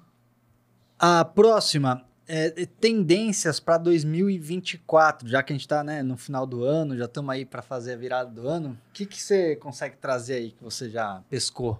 Cara, a gente tem. Vou, vou falar de verão um pouquinho. Tá. De uma parada que eu acho que vai pegar muito, que é camisa, manga curta, manga comprida, oversize, de tudo. Camisa eu acho que vai ser essencial. Né? Uma que eu venho falando há muito tempo é sandália, no geral. Tipo, sandália masculina tem feito muito sucesso lá fora, as Birkenstock mesmo. Tá. A Ryder tem soltado umas colaborações incríveis. É mesmo? Os calçados. é, Fala, os injetáveis também, tipo Crocs, não sei o que, acabam caindo como sandálias. Se você não gosta do Crocs original, que tem muita gente que Você detesta. gosta? Cara, eu adoro, velho. Adoro, adoro. Assim, esteticamente, eu acho ele a coisa mais linda do mundo? Não. Tá. Já usei coisa pior e paguei? Já. e ele é muito confortável. Tipo, normalmente eu uso em casa ou assim, no, no cotidiano eu uso muito e para saídas rápidas. Tá. Eu preciso ir em tal lugar, não tô afim de botar um tênis, pum, Crocs. Só que a Crocs tem feito uma parada muito legal também, que são o mesmo esquema que a Nike fez, colaborações. Então eles fizeram uma colaboração, agora vai sair uma com o McDonald's, com aqueles bonecos de Caraca, antigamente, velho, lembra? sério? O que parecia o Zorro. Sei, Aí tinha lembro. o O, azulzinho, vai- o é. roxinho. Caraca, eu lembro Vai sair uma disso. colaboração com eles, com os bichinhos do McDonald's. E eles fizeram com um designer que é o Saleh Bembury, que ele fez um. Cara, É uma bizarrice o Crocs. E eu acho maravilhoso. Eu adoro ele. Deixa eu, deixa eu puxar uma foto dele pra mostrar. Nossa, cara, esses bichos eram os bichos do. Mac- Agora que você falou, não existe mais esses bichos no McDonald's, Não né? existe mais. Ó, essa belezinha aqui. Eu acho Caraca. maravilhoso. É Maravilhoso. Diferenciado mesmo. Mas assim, se você não gosta do Crocs tradicional, tem as alternativas. Tipo, tem a Eco Clog agora que eles lançaram, que ela é bem mais esportivona, assim, bem mais focada no mundo de streetwear, que tá, Tá. super bem. Como é que é? Eco. Eco Clog. Eco com CH. Ah, tá. Eco Clog. Eu acho ela muito louca, muito louca. É muito confortável. É uma marca. Não, é da, é da, Ah, da Crocs. Crocs. É uma linha da Crocs, que ela é mais moderninha, assim. Não Tá, é aquele entendi. design de, de quem trabalha na área da saúde. Tá. sabe? Que tem Então ele é bem mais. tran- Tem, tem Entendi. mais. Ainda mais se for branco, cor clara, assim, esquece. É verdade. Mas os calçados injetáveis, no geral, são uma tendência Uma também que eu tendência, gosto tá. bastante. Quais, desculpa? É, Calçado injetável. injetáveis, Ah, tá, os injetável. Crocs, as, as, os do Easy, que a Easy acabou fazendo tal. São peças que eu adoro. A Ryder tem muitas opções muito boas. É, Bermudão. Tá. Bermudão meio que voltou nessa onda meio larga. E boné, de boné tem aquele boné trucker, né? Que ele Sim. voltou bastante. Caramba, tá voltou né, no. Street? Aquele. Até lá fora, a falecida Von Dutch tá fazendo Nossa muito sucesso. senhora, eu não acredito, Von Dutch, velho. Ed Hard, são marcas que tinham né, esse tipo de, de, de item e voltou super. Que inclusive é outra que já não é tão verão, mas as calças super estampadas, que nem Ed Hard. Tem, tem uma de jeans japonesa que chama Eviso, que é incrível. Eu sou louco numa calça deles, mas é tipo absurdo de caro. É muita calça estampada, é muita calça com detalhe no bolso traseiro, Tá. sabe? Com umas paradas bem diferentes, assim. Então eu consideraria essas Top, tendências boa, aí. Boa lista. Caraca, velho, eu não acredito. Van Dutch voltou.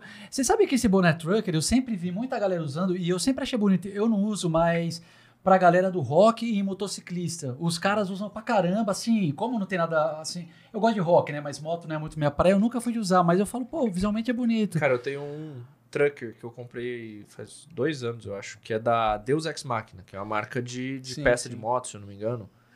E ele tá escrito gigantesco aqui, Deus. Foi o boné que mais me trouxe abordagens de, tipo, jovens senhoras na vida. Porque, tipo, todas elas vinham falando, Acho onde que você comprou esse boné e tal? Que boné lindo, não sei o que. Eu falava, Essa é moça, é, é Isso de não é o que você tá pensando. tipo, Não, e sem contar que o nome Deus Ex Machina é Deus é uma máquina, não é isso? Eu acho que é tipo, sei lá. Na verdade, é uma parada do teatro. O Ah, Deus é? Ex Machina. É, o Deus Ex Machina é um conceito do teatro que ele... Sabe quando o super-herói ele tá numa, numa situação que ele não consegue fazer nada, não dá, ele vai perder, aí, tipo, vem uma coisa do nada e salva ele? Vem Sim. uma solução Sim. surpresa que não existia, que nem faz sentido, mas é só pra salvar o cara. Isso é o Deus Ex Machina, porque no teatro da Grécia Antiga eles usavam, tipo, nessas situações, entrava, tipo, uma máquina, falava a solução do problema e saía. Ah, não acredito. É sério? É disso que vem? Caraca, velho. Deus é que Não sabia dessa, né? Ah, não, você sabe, curiosidade, eu tava trocando ideia com o pessoal da Deus pra, pra gravar aqui no podcast com a gente, contando um Legal. pouco Eu não sobre sei a se o marca. nome, se eles escolheram isso por conta disso, mas Ah, esse conceito ser. é muito usado no cinema. Tipo, tinha um amigo meu que tava falando que o final da série do Loki, ele achou o final muito Deus Ex Machina. De qual, sério? Do Loki, agora, da segunda temporada. Não eu sei. ainda não sei. terminei. Você assiste, Loki? Eu assisti. Eu adoro as coisas da Marvel. demais. Preciso terminar. Cara, é. Pedrão, mais alguma pergunta que você queria trazer pro A Ruth João? quer fazer. Ah, então manda, Ruth. Ruth. Mas fala pra Ruth vir aqui então, cara. Sem esse papo da Ruth, eu vou, eu vou colocar a Ruth no meu Não lugar. tem jeito, por, por causa do microfone. Quê? Eu tô me ouvindo. Tamo ouvindo. Por causa do microfone. O microfone os seguidores ouvem melhor, entendeu, Pedrão? Ah, mas eu vou falar pra ela trocar de lugar comigo. Ah, tá bom. Então, Ruth, o Pedro quer que você apareça aqui, aqui, na mesa. Você tem que perguntar se ela tá à vontade, Pedrão, pra você aparecer na mesa. Ah, claro, se você quiser. Não, a Ruth tá arrumada, ela vem todo dia, mora estilo a Ruth, cara. Senta lá, Ruth, assume meu lugar. E eu vou ficar nos O bastidores. Pedro é assim, Ruth. A Pedro Ruth, é que assim. inclusive trabalhou comigo na ESPN por breves seis meses, que aí acabou meu contrato de estágio e ela permaneceu. Trabalharam juntos. Sim! Foi bem legal. É, duas perguntas. Você falou do Crocs antes, que eu ia te perguntar do Crocs. Você, você acha que o Crocs tem como ser uma peça fashion hoje em dia? Porque eu já fui das pessoas que odiavam Crocs e hoje em dia eu sou uma amante quase viciada assim em Crocs. Olha, eu nunca. Eu acho que sim. Mas eu vou falar um pouquinho do, do que, que eu. da minha história com Crocs. Cara, Crocs, quando chegou no Brasil, só dava pra. Né? Chegou porque a galera trazia da gringa, porque nem tinha loja aqui e tal.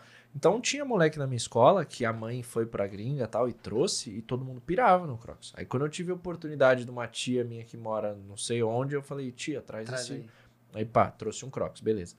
Meu, os moleques usavam pra jogar bola. Porque, tipo, era, o- era o instrumento fashion ali do momento. Que era de Aham. uniforme na escola. O que, que eu posso mudar? O tênis. Se eu tô de Crocs e ninguém mais tem um Crocs na escola, eu sou Sim. popstar. Os caras faziam educação física de Crocs, qualquer coisa de Crocs. Então eu sempre gostei muito. E aí eu acho que recentemente ela vem fazendo um ótimo trabalho de transformar num item fashionista, tanto no Brasil quanto no mundo. Então, tipo, tem collab com Bad Bunny, tem collab com o Justin Bieber, coloca pessoas influentes usando, coloca pessoas influentes usando de forma diferente, porque acho que é aquilo. O referencial de 90% das pessoas é que o Crocs é um bagulho de, de área da saúde. Sim. Por quê? Porque eu não Calçado vi... funcional. É, porque eu não vi pessoas usando. Mas aí o Crocs, ele originou vários outros injetáveis, tipo, tem um, eu não lembro o nome exatamente, mas é um calçado de trilha, porque ele não molha, né? Uhum. Tipo, ele não entra água no calçado, ele entra água nele e a água sai pelo buraco. Então, com o eles fizeram uma alteração, é uma outra marca, mas é basicamente um Crocs pra trilha. Uhum. E aí, tipo, você pensa, pô, mas é um bagulho hospitalar. Então eu acho sim que tem como ser um objeto fashionista, até com essas novas peças que eles estão soltando, que nem a Eco Clog, saiu uma Eco Clog 2.0 agora, alguma coisa assim. E as várias colaborações que eles têm feito pra deixar, pra transformar num item mais, mais fashion mesmo. Eu acho que eles estão indo por esse caminho e acho que estão conseguindo muito bem. É, isso que você falou do calçado de trilha, eu vi muita gente usando quando eu viajei, muito gringo usando é, aquele Easy, que é tipo um chinelo, só que é no formato do tênis. Uhum. O pessoal usava muito Parece na uma praia. nave espacial, porque ele é Sim. muito confortável. E, eu tenho e não molha, né? Três. E não molha também. Eu tenho três dele, tipo, um de cada cor, porque eu adoro esse tênis. Eu adoro. E ele é super confortável. E, de novo, não molha, é só, só. É péssimo de usar descalço. Fica um chulé absurdo. Absurdo. É horrível. É mesmo? E outra coisa que eu queria saber é que, assim, pra quem tá começando no streetwear, mas tem medo de arriscar, tipo, que dica que você dá? Essa por é boa. onde começar, assim? Meu, eu acho que independente se é streetwear, se é qualquer outra coisa, começa pelo que é básico. Tipo, começa, você começa pela base. Você não constrói uma casa escolhendo os móveis primeiro. Tipo, você vai montar um guarda-roupa, foca em camisetas que são mais básicas, foca em calças que são mais básicas. E aí, acho que essa é a diferença. Pô, eu sou mais streetwear. Então tudo bem. Vai, vai, vai buscar calças com modelagens mais retas, modelagens mais largas, mas que cor? Uma preta, uma cinza tal. Mas sempre começa pelo básico, antes de você pegar, sei lá, um crocs super diferente, um tênis super diferente. Tipo, se você não tem a base pra pra montar looks com aquilo, não compra. Uma dica que eu sempre dou e que eu aplico pra mim mesmo é: você tem três looks que você monta com essa peça que você quer comprar? Se a resposta for não, deixa ela aí, velho. Não compra. É, é jogar dinheiro fora. Peça cara é peça que você não usa. Você pagar mil reais numa camiseta e usar ela o ano inteiro, é melhor do que você pagar 300 reais numa camiseta e usar ela um dia, sabe? Tipo, é, é, é muito mais barato você comprar uma peça usada do que você largar ela no guarda-roupa. Então acho que é isso. Acho que a dica que eu dou é começa pelo básico, independente do estilo que você tá. Se você tá numa linha mais de menswear, que quer peças mais ajustadas, tal, mais clássicas, beleza. Você tá numa linha que você quer streetwear mais classy, pega uma alfaiataria wide leg, tem de monte aí, tipo, na Zara tá vendendo de monte. Pô, você quer uma, uma um streetwear bem mais street mesmo, pega uma calça cargo diferente, mas vai pelo básico primeiro, porque senão, se você começa no contrário, tipo, pelo tênis, você até se frustra. Porque aí você compra um tênis muito louco lá, de tênis de mil reais, que hoje tá tudo nessa faixa. Sim. Aí você olha e fala, pô, não tem nada pra vestir. Você vai se frustrar. Dá uma desanimada. ficar, né? é. É Então, assim, é, primeiro, primeiro os básicos. Né? E eu acho que é muito importante também acessório. Acessório é muito importante porque eu tô usando esse kit de acessório em praticamente todos os looks que eu tô usando. É, não só por ser da minha collab, mas porque eu gostei muito. E quando você tem os acessórios que você gosta muito, você tende a repetir eles e ficar meio que um uniformezinho com esses acessórios. Só que eles vão servir em praticamente todos os seus looks e vão complementar todos os seus looks. Então acho que é muito importante. E não só acessório como o anel tal, mas boné é um puta acessório, bolsa é uma parada que eu adoro usar e que a galera tem muito medo. Mas partindo do pressuposto que é uma pessoa que não quer arriscar, não comece pela bolsa, mas acho que vai pela base, depois você começa a ir para acessórios. E aí você vai para as peças de destaque mesmo, tipo aquele tênis bolado, aquela jaqueta muito diferente, aquela calça estampada. Porque aí você já vai ter uma base sólida para combinar tudo com tudo. Ah, legal. E você falou também dos criadores de conteúdo que você tem como referência. Eu queria saber, artistas, ou podem, pode ser ator, celebridade, enfim, é, nacionais e internacionais que você fala, tipo, putz, meu, esse estilo é uma coisa assim que eu gosto muito. Que Cara. não são necessariamente criadores de conteúdo ali. Tá. Tem um cara que eu gosto muito que é o J. Cole, que é um rapper. Eu acho ele insano. Tipo, não tanto esteticamente, assim. é, O estilo dele não é algo que eu acho muito louco. é, que eu me identifico tanto, mas eu acho legal como ele monta o estilo dele. Ele é bem ele, sempre assim, largadão, roupa de basquete, largona tal. Então eu acho isso muito legal. O Aminé é um cara que eu gosto bastante. É, Pharrell Williams é um outro cara que, meu, acho incrível. Eu gosto de acompanhar também as meninas. eu também gosto de acompanhar as meninas, tipo Bella Hadid e a. Esqueci o nome. A irmã dela? Não, a Hailey Bieber. Ah, Eu gosto muito de acompanhá-las, porque eu acho que elas lançam muita trend também. Tipo, se você pegar o samba, as duas botaram no pé, de repente começou a estourar e vendeu igual água, né? Então eu acho que é muito importante analisar essas trends femininas também, porque no streetwear encaixa muito, né? Tem muita coisa que as meninas usam que eventualmente vira pra gente, tipo bolsa pra caramba. Então, elas, acho que essas pessoas são pessoas que eu gosto de acompanhar. Até acessório, né? Porque eu tô, você falou do acessório, eu comprei duas ices que eu quase sempre uso, mas eu vejo que é uma coisa do masculino que foi muito feminino e aí entrou até em umas marcas de luxo, né? Então, agora no streetwear as, os dois estão quase ali meio que se unindo bastante, tanto feminino quanto masculino. Com certeza, tipo, uma calça que fez super sucesso agora masculina foi o wide leg. Só que que lugar que você acha uma wide Uhum. leg pra homem? Na seção feminina plus size da C&A. Aí você acha, mas na seção masculina não acha. Na Então, Zara também. Isso é uma Cara, parada achei que eu na tenho. Renner outro dia, sabia? Masculina? Sério? Aham. Cara, eu uma, acho- uma. Eu acho muito difícil. Tipo, e até. E até. É, é difícil de encontrar, mas assim, eu tenho eu- 1,84, né? Então até comprar na seção feminina é difícil. Isso é alto, Porque né? aí- É verdade. Não tem, tipo, é difícil ter mulher de 1,80 e pouco. Então não tem o tamanho, vai até o 42 mais ou menos, depois vai pro plus size. Então até eu tenho Sim. um pouco de dificuldade nisso, mas direto, tipo, às vezes eu vou mais na seção feminina do que na seção masculina. Ah, você tem umas peças então femininas que você usa? Legal, cara. Porque, tipo, ah, eu tenho uma calça wide leg que eu comprei da Levis que ela é feminina. Tipo, eu entrei na loja, o cara falou, ah, é feminina. Eu falei, não, se me servir, tá bom. Se me servir, eu fico de boa. Aham. Porque eu acho que assim, a. A galera pergunta muito isso, né? Pô, mas roupa tem gênero? Eu tava falando, "Mano, a roupa não tem gênero. Né? O cara que desenhou, normalmente, ele vai fazer uma pesquisa de mercado, vai identificar que a mulher gosta mais do óculos que tem detalhes dourados, tal, não sei o quê. Ele vai desenhar para mulheres comprarem. Uhum. O homem que quiser usar, ele pode usar. Ele fica à vontade. Mas o cara que pensou, ele pensou num público-alvo para vender esse produto. Mas no fim, a roupa não, não tem um gênero, né? Então, se ela me servir, O que às vezes pode ter, e tem mais pra uma peça específica aqui que eu vou contar uma experiência pessoal que eu tive. Que quando eu fui vestir esse look pro evento da DQ, que era o look do, do Palmeiras, eu peguei essa calça verde, eu peguei uma camiseta verde, um tom muito parecido, bordei o símbolo do Palmeiras aqui, e eu queria um blazer branco pra trazer o contraste. Cara, tinha que ser o blazer branco, não podia ser blazer verde, nem de outra cor, senão meu look ia morrer, precisava ser branco. Cara, eu rodei, mas rodei, mas rodei, mas rodei. Até porque eu deixei de última hora, admito. Precisava ser, precisava encontrar como dava pra encomendar, né? Não achei, cara. Aí, desesperado, eu tava com a Ju, né, minha, minha esposa. Falei, meu, o que a gente vai fazer? Fala, vamos na Renner na, na sessão feminina. Gente foi. Cara, achei umas cinco que era- opções diferentes. Só que acontece, achei uma opção que me serviu muito bem. Só que eu só fui me dar conta disso depois, tá? Quando eu analisei as fotos. Me, me serviu muito bem, eu peguei, eu usei, fiquei à vontade com o blazer. Só que ela tem um desenho que é diferente do que o desenho que se faz pro corpo masculino. Sim. Porque o corpo masculino geralmente tem um ombro mais largo do que a cintura, e o corpo feminino tem uma cintura mais alargada, porque o corpo feminino na cintura ela é mais alar- alargada, né? Então, No, o. no quadril. No quadril. É, no quadril, no quadril aqui, desculpa. Então, o caimento do blazer, ele era assim embaixo, entendeu? Sim. E quando eu olhei, eu percebi que ele era assim e não tinha tanto destaque para os ombros, né?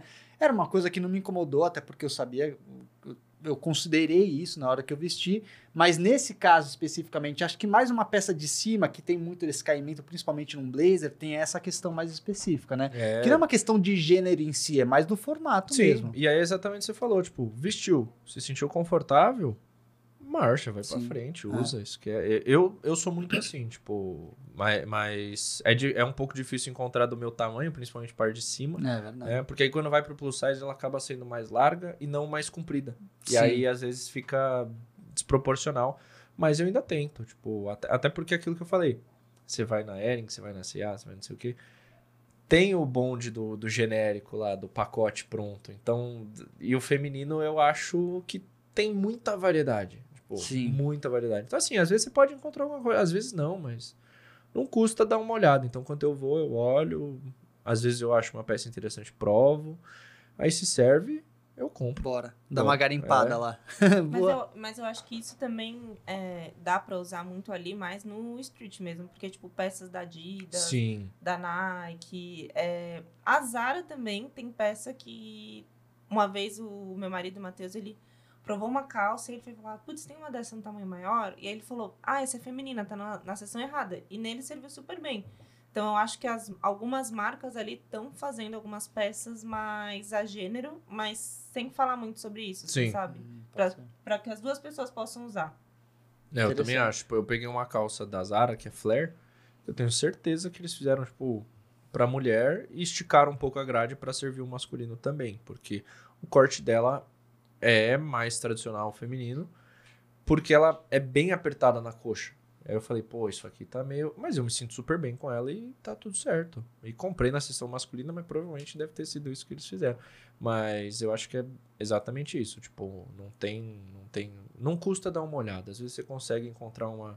É claro, uma alfaiataria. Que nem, tipo, a alfaiataria que o Pedro tá usando. Se for programar feminina, o corte vai ser Vai, diferente. muito. Provavelmente não vai servir. Mas se servir, Boa. ninguém. Ninguém precisa saber, né? Igual o The Office, né? O episódio do Michael tá com. Vocês assistem The Office? Nossa, Não, eu amo queria- The Office, cara. assistir, Mas qual que é? Eu Não tô lembrado desse. Nossa, Tem- assiste The Office. é Não, muito que, bom, velho. ele, que ele, põe, ele compra um terno feminino. Não aí a galera fica zoando desse, ele porque cara. não tem bolsa atrás, não sei o que, ele tá com a roupa.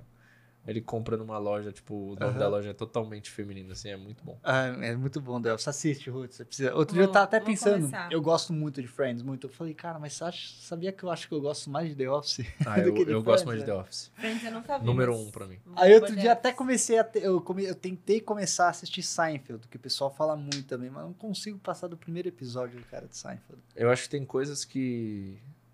Já passou o tempo da gente É, tentar ver, É, né? é, inclusive Friends, cara, pra ser bem sincero, eu só assisti Friends hoje, eu acho que eu não ia achar muita graça, não. É, também não. Mas passou. Também não. Eu assisti Modern Family e achei bem fofinho. Então, mas já é, É, outra geração, Family é né? legal, é é. outra época já.